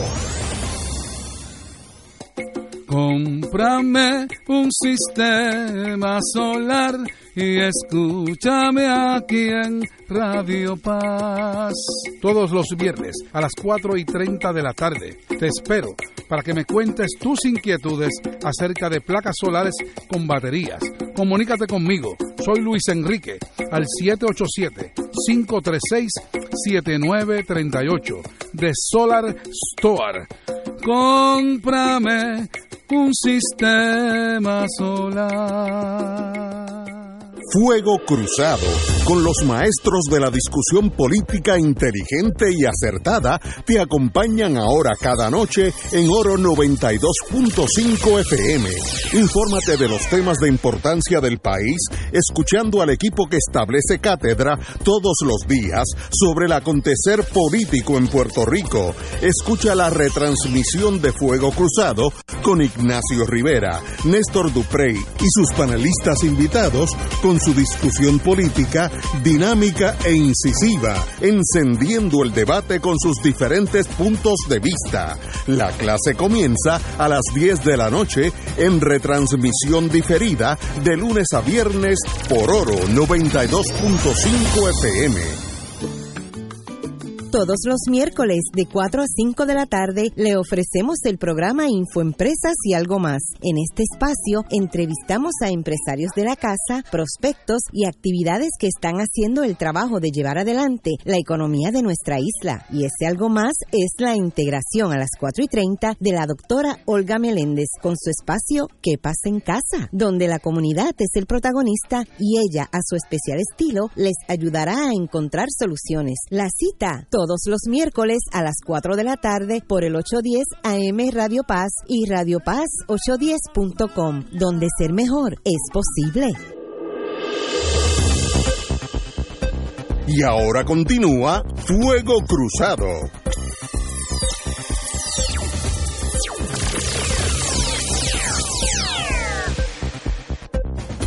Regresamos amigos y amigas a Fuego Cruzado. Compañero, como hemos hablado eh, del Partido Popular in extenso, usted tiene un turno de refutación por aquello de, de que nadie se quede dado. Y para hacer el Fuego Cruzado aquí. Sí, exacto. Mira, eh, yo creo, sobre- reaccionando a lo que dice Fernando sobre el Partido Popular, eh, yo creo que en primer lugar, eh, las nociones de derechas, izquierdas o centro, aquí en Puerto Rico no se clasifican de, de igual manera a como ocurre en los demás lugares del mundo. O sea, aquí, dentro de un mismo partido, que por ejemplo, voy a coger el PNP, que tiene definido su posición de estatus. En el PNP hay personas que social y económicamente son de izquierda o de derecha. Eh, en el Partido Popular ocurre igual, y, y estoy seguro que en el PIB, y Fernando lo conoce mejor, ¿verdad? Eh, pero lo cierto es que ya es bien difuso uno saber qué es derecha, qué es de izquierda y qué es eh, de centro, si solamente estamos hablando de estatus. Sea, estatus es una de las posiciones eh, que asumen los políticos en Puerto Rico, pero hay toda una serie de temas. Y aquí hay un reguero. Los partidos tienen un reguero ideológico. Estoy hablando de, todos los partidos existentes con respecto a sus posiciones sobre los temas sociales y económicos de, Puerto Rico y de la gente, ¿no? Eh, y aquí voy a hacer este, ¿verdad? Este, eh, eh, ¿cómo es? Este, no, no es sorpresa para nadie. Obviamente yo estoy apoyando a Eduardo Batia para, para su, candidatura a gobernación, pero tengo que decir que el caso de Batia es bien curioso porque Batia no ha sido un partisan de estatus. Eh, yo sé que, por ejemplo, el amigo Roberto Prat ha estado bien enfático en, la- en el tema de Lela eh, girando más para la derecha, etcétera. Eduardo en su vida realmente no ha sido, no ha dicho si es soberanista o no lo es, etcétera. Pero Eduardo socialmente es bien liberal. Vamos a ver toda la legislación que ha habido de derechos, eh, de distintos derechos de la mujer, de derechos de la comunidad LGBT y todo. Y ahí socialmente ha sido bien liberal. Eh, en el tema, por ejemplo, de energía eléctrica, se confunden los de izquierda y de derecha. Eso es una confusión total. Para mí no es una posición de izquierda ni de avanzada que la autoridad eléctrica que está quebrada por distintas razones se mantenga como está. O sea, y hay una gente aquí de la, de la izquierda, y- a poner entre comillas, que estaban oponiéndose a que se transforme la autoridad eléctrica y que se oponen hoy a que haya microredes, a que haya distintas, se abra aquí el camino para que comunidades puedan asumir el control del sistema eléctrico. Y por ejemplo, alguien como Eduardo Batia ha hecho toda una serie de legislación sobre ese tema. Entonces, pues, ¿qué- ¿quién es de izquierda entonces? ¿El que quiere mantener las cosas como están o el que quiere transformarlas? Eh, y aquí no estoy tocando el tema de la privatización, porque rápido aquí somos todos esclavos de las etiquetas. O sea, cuando una comunidad decide hacer y, tomar el control de su sistema eléctrico, ¿sabes qué? Está privatizándola de una manera, porque va a, coger- va a asumir el control de manera privada comunitaria sobre el sistema eléctrico. Y esa, esa posición de izquierda o derecha. Así que hay mucha gente que, que dice ser de izquierda, que realmente en sus posiciones son más conservadores que nadie. Y ese, es- el tipo, eso es el tipo de complejidad en cuanto a esto. Yo quiero ver que los candidatos del Partido Popular, eh, comenzando por el que apoyo y obviamente los demás, se definan claramente con respecto a cuál es su posición sobre los temas del país. ¿Cuál es tu, ¿Dónde tú estabas cuando se estaba discutiendo aquí la deuda con los bonistas? ¿Dónde tú estabas con o sea, cuál es tu posición en cuanto al tema clave de energía eléctrica? Porque aquí mucha gente, aquí cientos de personas, por no tener acceso a energía eléctrica, se murió después del hur- huracán María. Así que el tema de energía es un tema de vida o muerte para no solamente para la gente, sino incluso para toda nuestra economía. Y yo espero que ese debate se dé y se va a dar, se va a dar en el contexto de esta primaria de la gobernación y hay que resistir dentro del Partido Popular la tentación de ponerle eh, etiquetas a la gente que o izquierda o derecha. Vamos a ver cuáles son las posiciones específicas sobre los temas que afectan a la gente y de- a su vez no solamente prevalecer en una primaria, sino también darle al Partido Popular una agenda eh, de presente y de futuro eh, para beneficio del país. Y obviamente los otros movimientos políticos, empezando por eh, el PNP y el independentismo, eh, también tienen que eh, decir al país en, en qué creen. Y, así que yo creo que es importante que eso se establezca. Bueno, amigos y amigas, ahí lo tenemos, una radiografía, no un CT scan, pero una radiografía del Partido Popular. Y, y es interesante uno que está en la barrera mirando. Tú estás comiendo popcorn aquí Sí, nosotros peleamos aquí. estoy disfrutando la vida. Pero, pero antes de ir, porque tengo otra preguntita para el Partido Independentista, pero vamos a eso ahorita. Pero ahora mismo sucedió que la Cámara de Representantes aprobó a viva voz el nuevo Código Civil.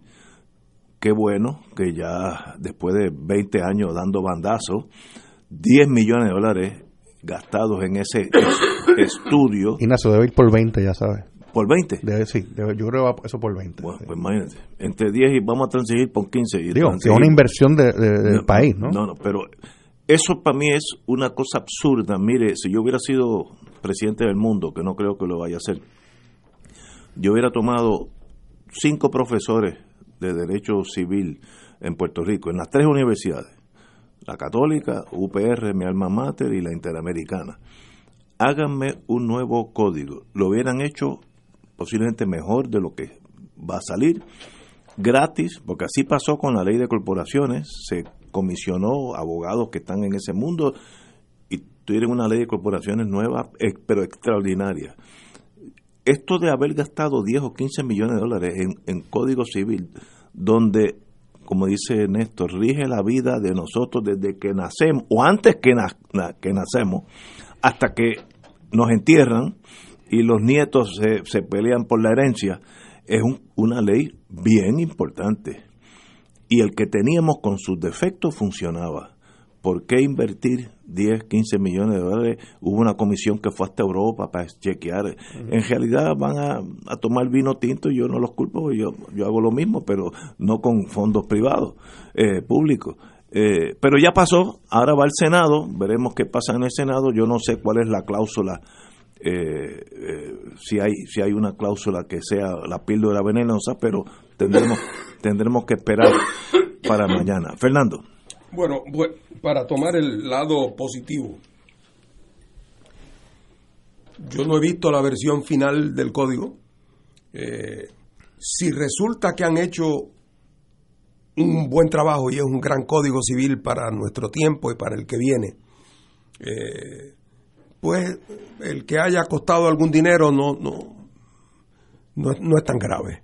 Eh, si en efecto se gastó con sensatez, eh, es decir, bueno, estoy seguro que en él trabajaron muchos profesionales que, que cobraron por su tiempo. Yo creo que las razones por las cuales se tardó tanto este proceso del Código Civil realmente tiene más que ver con los cambios de gobierno continuos y que entonces, eh, como tenía una cláusula en todo este tema del matrimonio eh, de- del mismo sexo y el problema del aborto y el problema de los... que todos esos líos eh, causaban que se iba posponiendo y posponiendo y posponiendo y cuando llegaba el año de las elecciones, pues entonces alguien, antes de que tener que asumir posición sobre este tema, alguien brillantemente proponía que se dejara pendiente para la próxima legislatura. Y así se 20 fue años. extendiendo. Yo creo que si no hubiese sido por esa discrepancia en lo que son básicamente dos o tres artículos del código, eh, esto se hubiese resuelto mucho antes. Pero ahora digo yo, lo importante es que haya quedado bien, porque lo que sería trágico es que después de tantos años y de tanto gasto, resultara que acabamos con un código, eh, con un código que no, no está a la altura de los tiempos. Muchos países de la tradición civilista han pasado por este proceso. Hay nuevos códigos civiles en prácticamente todos los sitios del mundo. O sea que tampoco era que estábamos nosotros inventando la rueda. Eh, cómo acercar, eh, acercarse en el código a, a bregar con los problemas que ha traído la modernidad y la informática y todo esto, bueno, pues ya otros países han bregado con eso también, o sea que no había que sentarse a uno a inventárselo.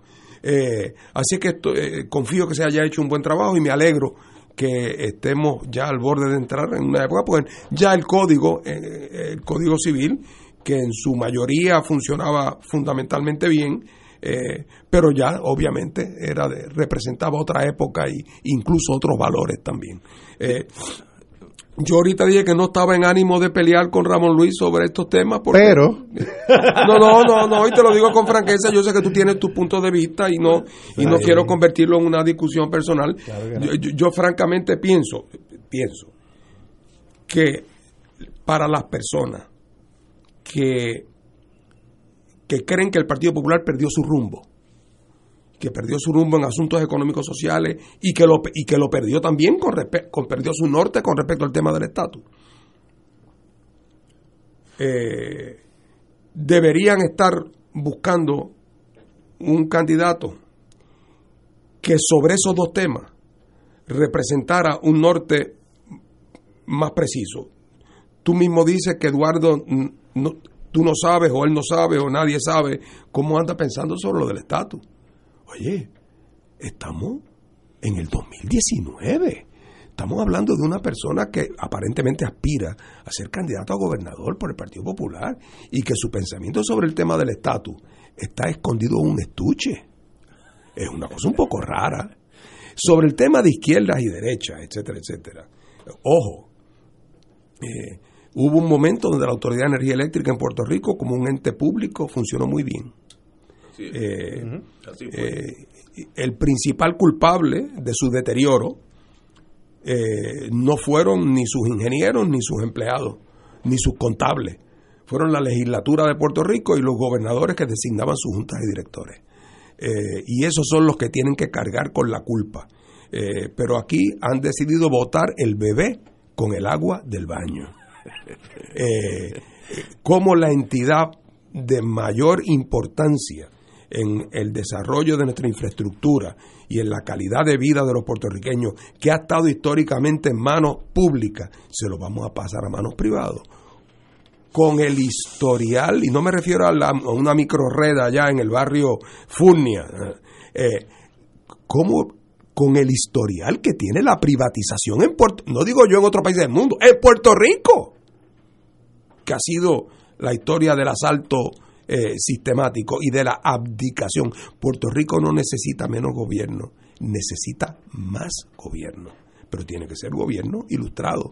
No puede ser la actitud de que, como dijo la ex o la secretaria de Educación, eh, la secretaria de Servicios Sociales, hace unos meses cuando le presentaron un muchacho que estaba teniendo problemas con los padres y que tenía daba problemas en la escuela, eh, dijo la maestra que la secretaria que esos muchachos lo que había que hacer era darlos en adopción.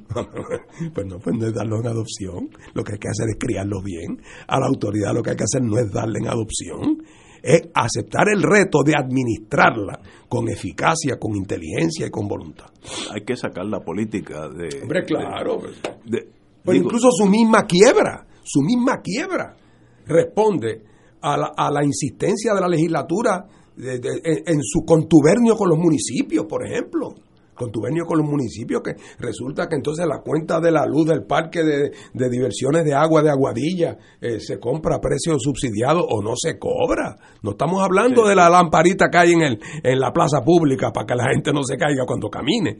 Eh, o sea, y, y los subsidios aquí, los, los subsidios a los aquí, tienen subsidios todo el mundo, los hoteles, pero no solamente los hoteles para las luces en los cuartos, es en el nightclub y es en el restaurante de lujo donde un bistec vale 40 pesos, no pagan luz. O sea, eh, todo eso, y eso no fueron ni los ingenieros de fuente, de, fuente Sí, de energía eléctrica, ni los que están trepados en los postes, eso fue el gobierno que convirtió a la Autoridad de Energía Eléctrica, los gobiernos populares y PNP ambos, porque en eso los dos lo hicieron, los dos.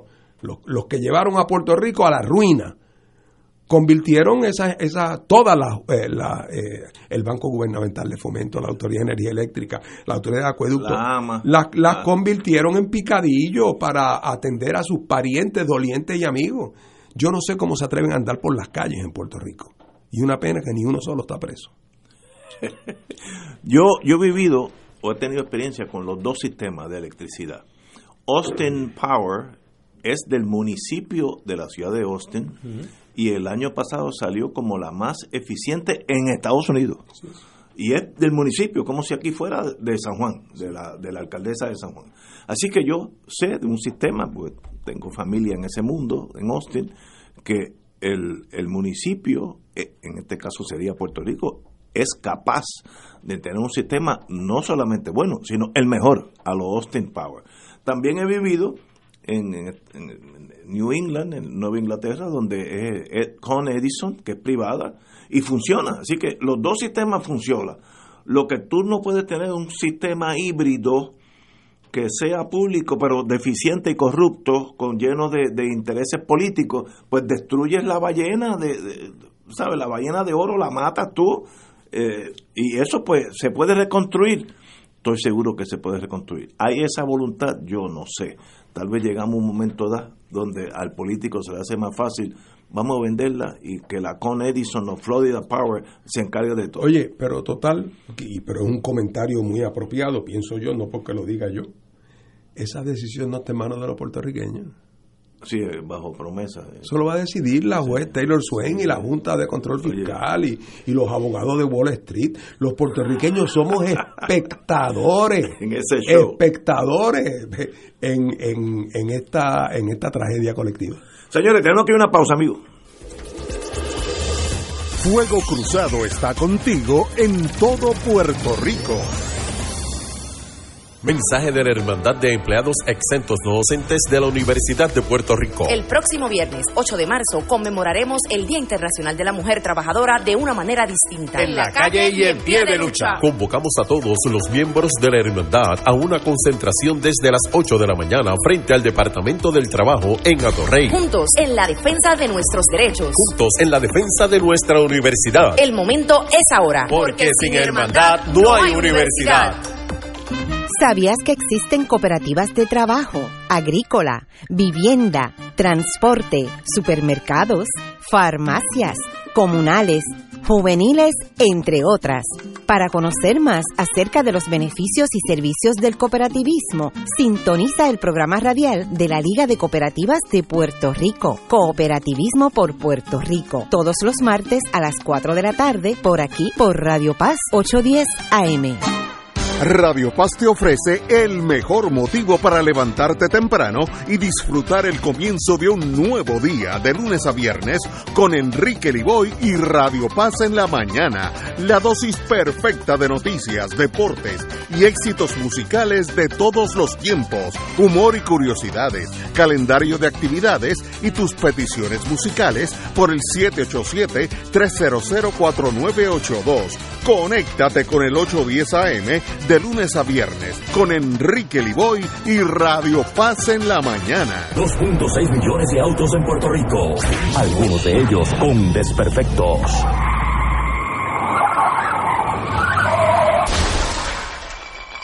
Autocontrol. Tu carro. Tu carro. Tu mundo. Lunes a viernes a las 11 de la mañana por Radio Paz 810 AM. Y ahora continúa Fuego Cruzado. Uno de los temas míos favoritos. eh, las embarcaciones de carga de la Autoridad de Transporte Marítimo, todas están averiadas, lo que mantiene interrumpido totalmente el servicio de transportación de vehículos, camiones, que eso quiere decir gasolina, pasajeros, eh, quienes están varados en los dos puntos, unos unos en Culebra y Vieques y otros en Ceiba. Esto es bizantino. Esto es la única forma de, de uno decir esto, pues, cito ahora. Ahora sí que el sistema colapsó. Bueno, estaba moribundo hace años. Estamos sin lancha, estamos con la gasolina varada y toda la carga atrasada desde ayer. Los que está viajando son los privados y eso lo hace con, con 68 pasajeros cada uno. Ayer domingo estaba todo el mundo varado en las islas. Trataron de resolver la situación, pero no se pudo, comentó un empleado del terminal. Y yo no sé si hay, hay ciertas cosas que hay estados que no pueden manejar ciertos temas. Y yo creo que ese es un tema nuestro que no podemos manejarlo. Esa lancha, desde que yo abrí los ojos al mundo, el sistema ha sido ha ido empeorando en los últimos 30, 40 años y ahora es catastrófico. Mire, si eso va a ser así, señores, vendan todo, se lo venden a la Pratt Whitney Shipping Company y que se encargue de eso. No va a ser tan barato como lo es, pero puede haber un- un- una tarifa para los residentes, como una licencia conducir de residentes, y pues paga la mitad. Pero si yo, yo quiero ir este fin de semana a Vieques, eh, si cojo un avión creo que pago 160 pesos. Pues mire, eso contrata con 3 o 4 pesos de la lancha. Pues mire, yo puedo pagar 50 dólares, 100 dólares en la lancha, porque yo soy un turista que escogí allí. Pero si voy a pagar ese dinero, la lancha tiene que funcionar y salir a tiempo, hacer reservaciones en el Internet, como es el siglo XX, no estoy diciendo 21, estoy empujando mucho. Y esto sencillamente no tiene fin. Eh, Es algo que sencillamente, ¿quién está a cargo de que eso se arregle? That is the question. Fernando. Mira, había un filósofo alemán principios del siglo XX que se llamaba Wittgenstein. Y una de sus frases más citables era cuando él decía, ante el misterio, solo el silencio. Porque, ¿cómo es posible? O sea, no estamos hablando de que el gobierno de Puerto Rico falló en que el cohete cayera en el lado oscuro de la luna. No, eso no fue el problema. No, no, no, no, no, no, no, no, no. ¿Ah? Eh, Estamos hablando de una lancha entre Puerto Rico y, y Vieques que para colmo de cuento, ahora es el tramo corto. O sea que no estamos hablando tampoco de la misma distancia larga que es antes. Eh, uno pensaría que el transportar a gente en una lancha de un punto a otro a través de aguas tranquilas es una ciencia más o menos dominada, ¿verdad? Sí, desde, desde los, desde los que fueron con Tiki hasta el Pacífico. Bueno, yo me acuerdo cuando yo, yo me acuerdo cuando yo leí, eh, cuando yo leí, eh, cuando era jovencito o, o niño en la, mi primera clase de historia de Puerto Rico, que la manera en que los antepasados de los taínos llegaron a Puerto Rico se originaron en el delta del Orinoco y fueron pasando de Isla en isla. de, de isla en isla en algún en alguna en alguna embarcación que no era de la autoridad de transporte marítimo de Puerto Rico porque se habrían quedado en Trinidad no, no habrían logrado ir más allá. Entonces el tramo de Trinidad a Granada ese nunca lo hubieran logrado eh, eh. así es que aquí hay un problema que, que yo no creo que hay que decir más nada. Aquí hay los niveles de incompetencia de quienes han administrado o administran eso eh, porque otra vez no se trata de, o sea, aquí hay retos grandes. O sea, ¿qué hacemos con el calentamiento global? Oye, ese es difícil, ¿verdad? ¿Cómo arreglar el sistema eléctrico de Puerto Rico? Ese es difícil. Eh, ¿eh? ¿Cómo asegurarse que conseguimos que la economía sea autosostenible? Ese es bien difícil.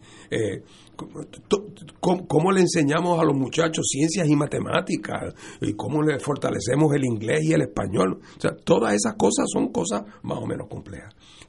Pero poner a trabajar cuatro lanchas que lleven y traigan Eso- a una gente parecería que es un asunto sencillo y, y- y no se ha podido eh, hacer. Eh, es una metáfora, ¿sabes? Yo no sé de qué, pero es una metáfora de algo. Porque yo no quisiera pensar que sea cierto lo que tantas veces oímos de jóvenes, de nuestros padres y nuestros abuelos, que nos decían que quien no puede lo menos, no puede lo más. Si tú no puedes hacer lo sencillo, difícilmente vas a poder hacer lo complicado. Y yo lo he dicho mil veces. Tú pasas por una escuela pública, ves la grama que está, siete pies de grama. Pueden haber hasta elefantes allá adentro. Siete pies de grama. Y tú dices, oye, si no pueden lograr Cortar un, esa un schedule donde tú te asegures que esa grama esté más o menos cortada, ¿cómo es que vamos a asegurarnos que le enseñen álgebra? ¿Cómo, cómo es posible? Eh, y entonces cuando uno ve un, un problema como el de las lanchas, eh, pues uno se da cuenta que, oye, y no es que, caramba, el gobernador, hoy es que se entera de que hay problemas con la lancha, hay que darle tiempo. 30 En lo que, a ver, en lo que él investiga, pero esto es un problema histórico. Eh, que por cierto, yo una vez decía, medio en broma y medio en serio, cuando estaba yo allá en Vieques, yo recuerdo que decía, oye, si la Marina hubiera sido inteligente y hubiera montado un buen sistema de una machinita de lancha de llevar la gente ferry, un ferry. pero eficiente bien montado gratis total la marina que lo que tiene son barcos y marinos y gente experta en eso quién sabe si se hubiera ganado el, el cariño y el agradecimiento de la gente de Vieques Sí, sí. Yo creo que el Navy fue bien torpe.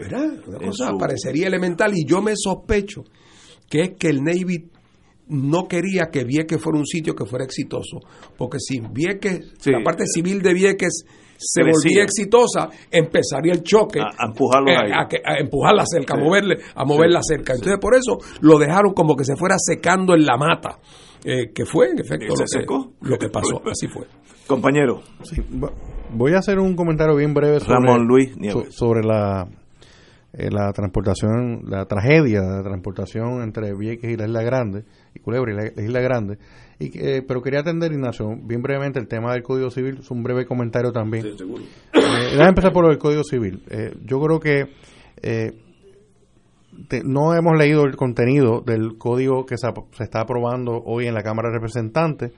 Eso hay que leerlo con mucho cuidado, pero me parece, y yo tengo que, voy a hacer algo bien extraño, voy a felicitar a la representante María Milagros eh, Charbonnier, porque muchos eh, pudimos haber dudado de que hubiera podido lle- llevar hacia adelante el código, particularmente porque la representante ha sido bien vocal en contra de los derechos de la comunidad LGBT en Puerto Rico, o sea, de manera bien, eh, bien activa, ¿no? Pero eh, pasó lo que pasó. El Tribunal Supremo de Estados Unidos decide que, que el cuco más grande que tenía el fundamentalismo en Puerto Rico era que se aprobara el matrimonio entre personas del mismo sexo y se aprobó. Así que después que se aprueba lo más, pues ¿qué tú vas a hacer, verdad? Y la representante ha sido, eh, que es abogada, y ha, reconocido, mira, pues ese es el Estado de Derecho.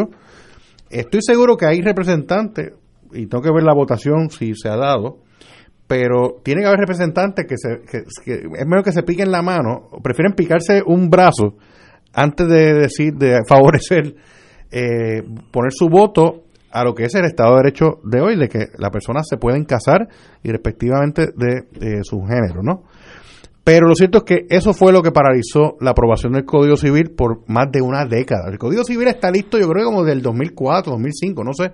O sea, se pudo haber aprobado hace tiempo y eso es lo que lo ha, lo ha parado. Así que eh, eh, felicito a la Cámara que le está dando hacia adelante. Claro, hay que ver si qué barbaridades pudieron haber incluido en el camino, pero eso lo vamos a examinar. En cuanto a la transportación de, de, a la Isla Grande, realmente es, es una tragedia humana. Eh, algunos la hemos vivido y sufrido. Eh, yo creo que es un, eh, si, si Puerto Rico es colonia de Estados Unidos, Vieques y Culebra han sido colonias de Estados Unidos y del gobierno de Puerto Rico también históricamente, que no los ha, no los ha tratado con justicia la gente de Vieques y Culebra. Eh, yo creo, y yo en esto pues quiero ser bien bien pragmático, si el gobierno no ha podido, no ha, no ha, no ha habido manera en que el gobierno haya le, le- le haya podido proveer algo tan sencillo como es la transportación entre Vieques y Culebra y la Isla Grande de manera efectiva por décadas, pues mira, que se abra un proceso y que sea la empresa privada lo que lo haga y punto y se acabó, ¿sabes? Este, esto no es eh, una no es ciencia eh, aeroespacial, esto no es vamos a bu- buscar la manera de cómo podemos sobrevivir en Marte. Esto es llevar gente de un lado a otro y eso está es, es sencillo, yo no yo honestamente no no comprendo cómo el gobierno de todos los partidos ha sido tan ineficiente y tan cruel, porque esto es acto- una acción de crueldad. Aquí hay gente que se mueve de, un lado a otro, de la isla grande, bueno, de Viecas a la isla grande, para atender sus condiciones de salud o para ir a la escuela, lo que fuera.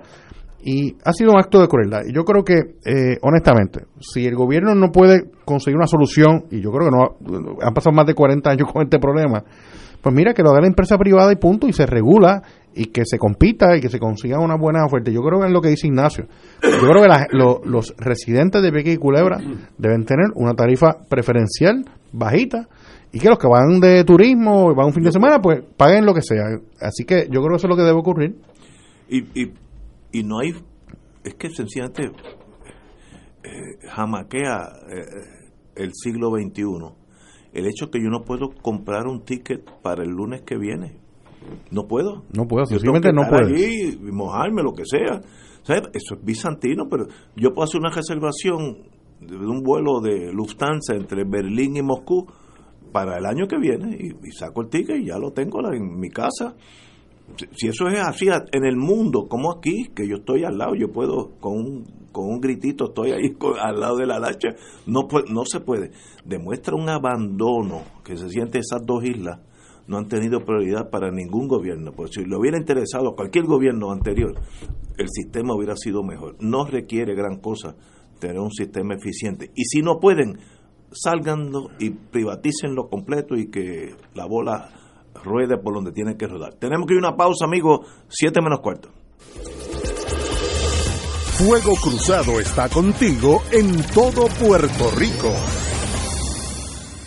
La oficina médica del Dr. Ramón Luis López Acosta, especialista en medicina de familia, provee servicio a pacientes adultos y geriátricos de manera continua y comprensiva, servicio de medicina primaria preventiva y de medicina intrahospitalaria a nuestros pacientes, localizada en la calle Lloveras 650, edificio Centro Plaza, suite 207, Santurce, cerca del Hospital Pavía. Llámenos al 787-725-7888. 725-7888 y haga una cita para evaluación. Aceptamos la mayoría de los seguros médicos Advantage y comerciales. Dos maravillosos cantautores. Un escenario. Una oportunidad única de volver a ver a Alberto Cortés. Junto a nuestro Alberto Carrión. Domingo 31 de marzo a las 4 de la tarde en Bellas Artes de Santurce. Boletos a la en Ticket Center 792-5000, tcpr.com 787-620-4444 y en la boletería de Bellas Artes. Te invita Aceite de Oliva Goya, aclamado mundialmente. Fuego Cruzado, con los maestros de la discusión política inteligente y acertada, te acompañan ahora cada noche en Oro 92.5 FM. Infórmate de los temas de importancia del país, escuchando al equipo que establece cátedra todos los días sobre el acontecer político en Puerto Rico. Escucha la retransmisión de Fuego Cruzado con Ignacio Rivera, Néstor Duprey y sus panelistas invitados con su discusión política dinámica e incisiva, encendiendo el debate con sus diferentes puntos de vista. La clase comienza a las 10 de la noche en retransmisión diferida de lunes a viernes por Oro 92.5 FM. Los rotarios se preguntan antes de actuar, ¿es la verdad? ¿Es equitativo para todos los interesados? ¿Creará buena voluntad y mejores amistades? ¿Será beneficioso para todos los interesados? Mensaje del Club Rotario de Río Piedras. Y ahora continúa Fuego Cruzado.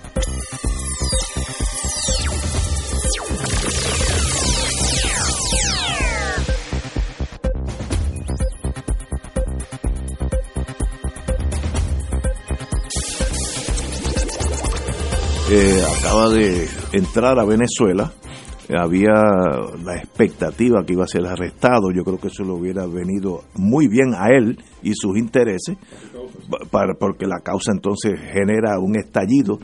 Pero alguien pensó en el sistema, el sistema de inmigración de Venezuela, dijeron buenas tardes, bienvenido y lo dejaron pasar y eso pues desactivó esa potencial guerra eh, o estallido eh, es- mi teoría es que mientras más tiempo pase, más se va apagando la vela de Guaidó, el poder que aparentaba tener, y más se afianza el gobierno de Maduro. No estoy diciendo que es bueno, que es malo, estoy diciendo las cosas como son. El ejército probó hasta ahora eh, lealtad a Maduro cuando vino el encontronazo del sábado pasado, que era un día bien importante, porque ahí se pudo haber virado las Fuerzas Armadas y se acababa el eh, Maduro, con o sin razón. Así que tenemos a Guaidó dentro de Venezuela, él, tuvo un tour por toda su, Sudamérica, sobre todos los países que lo apoyan, Brasil, etcétera, etcétera, eh, Argentina, eh, Chile, estuvo visitando sus po- potenciales am- amistades y, y regresó a Venezuela. ¿Qué quiere decir eso? ¿Hacia dónde vamos? Eso es especulativo, pero para eso, es- para eso estamos aquí, Fernando. Bueno, en primer lugar, m- me parece a mí evidente que el, el- lo que ellos ten- la- lo que la oposición tenía pensado que iba a ocurrir el día 23 no ocurrió. Eh, eso no ocurrió y ni hubo ningún levantamiento, ni los militares renunciaron en masa, ni el pueblo fue a las calles y obligó a que a que Maduro se tuviera que ir, nada de eso pasó. Fue el parto de los montes. No pasó nada. Eh, entonces me da la impresión como que, como que Guaidó y su gente, claro, Guaidó es una marioneta, es evidente de los americanos en esto, independientemente de los méritos de, su planteamiento o de los de Maduro, pero es tan obvio, transparente que él está jugando el rol de marioneta. La pregunta es cuál es el plan B que tenían los americanos. Darle esta ruta a ver a Macri, imagínate, a ver a, a Bolsonaro, allá a Brasil, eh, que todavía dice que echa de menos el régimen militar. Eh, eh, imagínate. Así es que. Seguro el Davis. eh, ¿Cuál es el plan B? Bueno, yo oí su discurso esta tarde. Hizo muy bien, digo, el régimen en no arrestarlo para no dar paulo, ¿verdad? Eh, pero, pero es lo que tú dices, día que pasa, la expectativa aquella de que Maduro estaba al borde del knockout, pues resultó no ser cierta, lo cual no quiere decir que no haya problemas serios y crecientes internos De eso no hay de duda. desabastecimiento que se van a ir agravando según lo- el embargo de las cuentas eh, va, eh, va apretando, porque Venezuela lo compra todo afuera de su consumo fundamentalmente, y en la medida en que no puede vender eficazmente su petróleo, porque los americanos se aseguran que esos ingresos estén confiscados, en esa medida hay que aprovechar el tiempo para la solución pacífica. A mí me complace ver que en las últimas semanas, en la última semana, desde el fracaso del 23, los que apoyaban a Guaidó eh, están mucho más discretitos. Ya aquella teoría de que todas las alternativas están en la mesa, los americanos lo siguen diciendo, pero los otros ya no lo dicen, se distancian de eso, porque evidentemente no se trata tampoco de promover un baño de sangre. Estoy seguro que dentro del gobierno de Maduro hay gente que sabe que independientemente de que crean que lo que les está ocurriendo está justificado o no, de lo que no hay duda es que está ocurriendo. Y de que por lo tanto hay que tomar medidas en el mundo real. Ahí están los del mecanismo de Montevideo, ahí están los esfuerzos de los, de los europeos que primero vinieron a decir que ellos venían a acompañar al pueblo venezolano a nuevas elecciones y que no venían en plan de diálogo y ahora todos están hablando de la promoción del diálogo. Así que yo creo que se va creando un espacio para unos entendidos y aquella falsa urgencia de que el, futuro de Venezuela se decide en las próximas 48 horas, en la medida en que eso se despeja, se abre la puerta para que se busque eh, una, una solución consensuada. Compañero, Ramón. No, Yo estoy total- eh, totalmente de acuerdo con lo que dice Fernando. Eh, yo creo que el, el- el drama y la tragedia política, social, económica que está ocurriendo en Venezuela eh, puede parecer un cliché, pero yo honestamente creo que la tiene que resolver el pueblo venezolano eh, internamente. Yo no creo en, en la intervención ni de Estados Unidos ni de otras eh, fuerzas ni de otros países en lo que está pasando. Los venezolanos tienen que decidir cuál va a ser su futuro. Eh, obviamente ha sido en un clima bien adverso porque tiene eh, entre el régimen de Maduro y, los, y la- las intervenciones de Estados Unidos realmente tiene al pueblo en- en- de por medio digo y, y obviamente pues no quiero dejar de mencionar verdad La- la- las intervenciones efectivas del gobierno de Puerto Rico eh, con sus aviones y sus barcos que dicen que llegan a Venezuela y nunca llegan y verdad y la gesta histórica de Luis Rivera Marín en la jungla de Venezuela. Eso pasó, Fernando. ¿Tú crees que ocurrió algo así? Eh, que eso, oye, tengo que decirlo, esto es un total ridículo, bendito sea Dios. Porque eh, hablando de un asunto tan serio y que eh, el gobierno de Puerto Rico, por razones que solamente sus peluqueros sabrán y que eventualmente vamos a indagar sobre qué pasó, porque ha sido tanto el, el- énfasis, el ímpetu del gobierno en el tema de Venezuela que las cosas no, no huelen tan, tan bien en cuanto a eso pero se ha hecho ridículo. Y, y sabes que lo, lo único positivo de, ese, de esos intentos eh, ridículos de, de intervención de Estados Unidos eh, con el tema de Venezuela ha sido que un futuro gobierno popular se ha quitado por fin el San Benito, y no estoy hablando de Bad Bunny, pero el San Benito, de que cuando los gobiernos populares quieren hacer, eh, crear unas buenas condiciones para sus empresas en otros países, ya el PNP no hay manera que nos digan que estamos jugando a la República, porque, oye, cuando digan eso, uno puede decir, oye, pero tú estabas tratando de invadir un país soberano, y que, o sea, ¿cómo tú vas a acusar a un gobierno popular de jugar a la República? Así que por lo menos con estas ridículas del gobierno Roselló, de Riviera Marín y otros en el tema de Venezuela y que también es un fraude contra los buenos venezolanos que aquí en Puerto Rico de buena fe creen que el gobierno de Roselló está haciendo algo bueno por ellos. Eh, eso no debe ocurrir jamás, pero sí, ciertamente el futuro de Venezuela tienen que decidirlo lo- los venezolanos y tienen que insistir en que eh, las voces de los venezolanos sean escuchadas y, se- y que los demás países tienen que respetar eh, a que esos procesos ocurran. Fernando, tenemos dos minutos. Sanders inicia su campaña candidato a la, a la presidencia de los Estados Unidos por el, por el eh, Partido Demócrata. ¿Cómo tú ves eso? Bueno, ese es el candidato que quiere Trump. De la misma manera que Rosselló ayer dijo que él quería a Carmen Yulín de candidata a la gobernación por el Partido Popular, naturalmente, ¿verdad?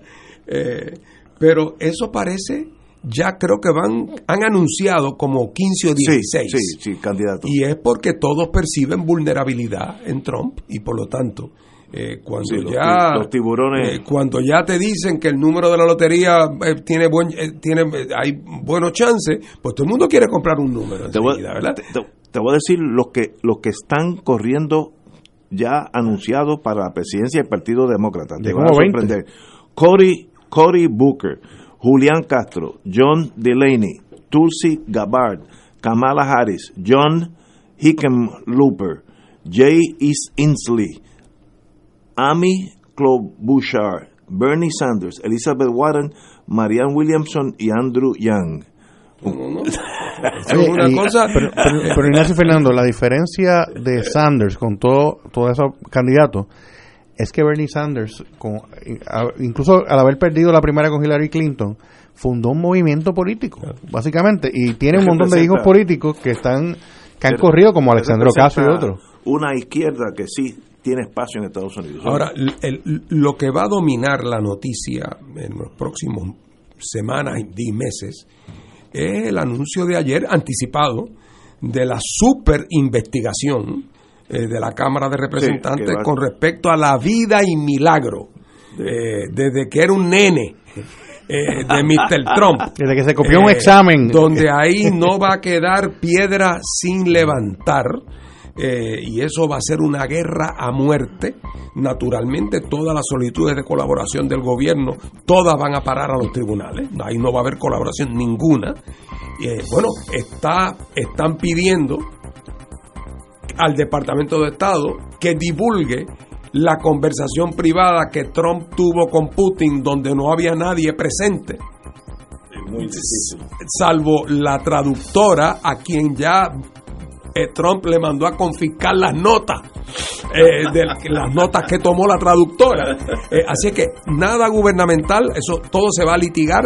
Ahora a, la- a los individuos privados que están llamando y como este hombre tuvo una carrera de pirata por 40 años eh, pues en algún sitio no digo yo ahí tiene que haber eh, de todo y cuando empiezan a traer la gente so pena de desacato eh, ante una ante la voracidad demócrata que quiera lo que dé lugar tumbarlo para vencerlo en el 2020 esto va a ser a muerte Estoy totalmente de acuerdo.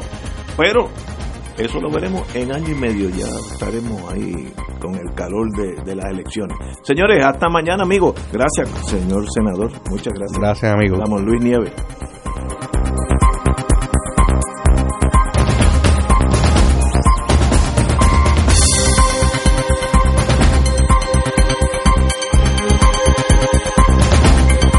Esta emisora y sus anunciantes no se solidarizan necesariamente con las expresiones vertidas en el programa que acaban de escuchar.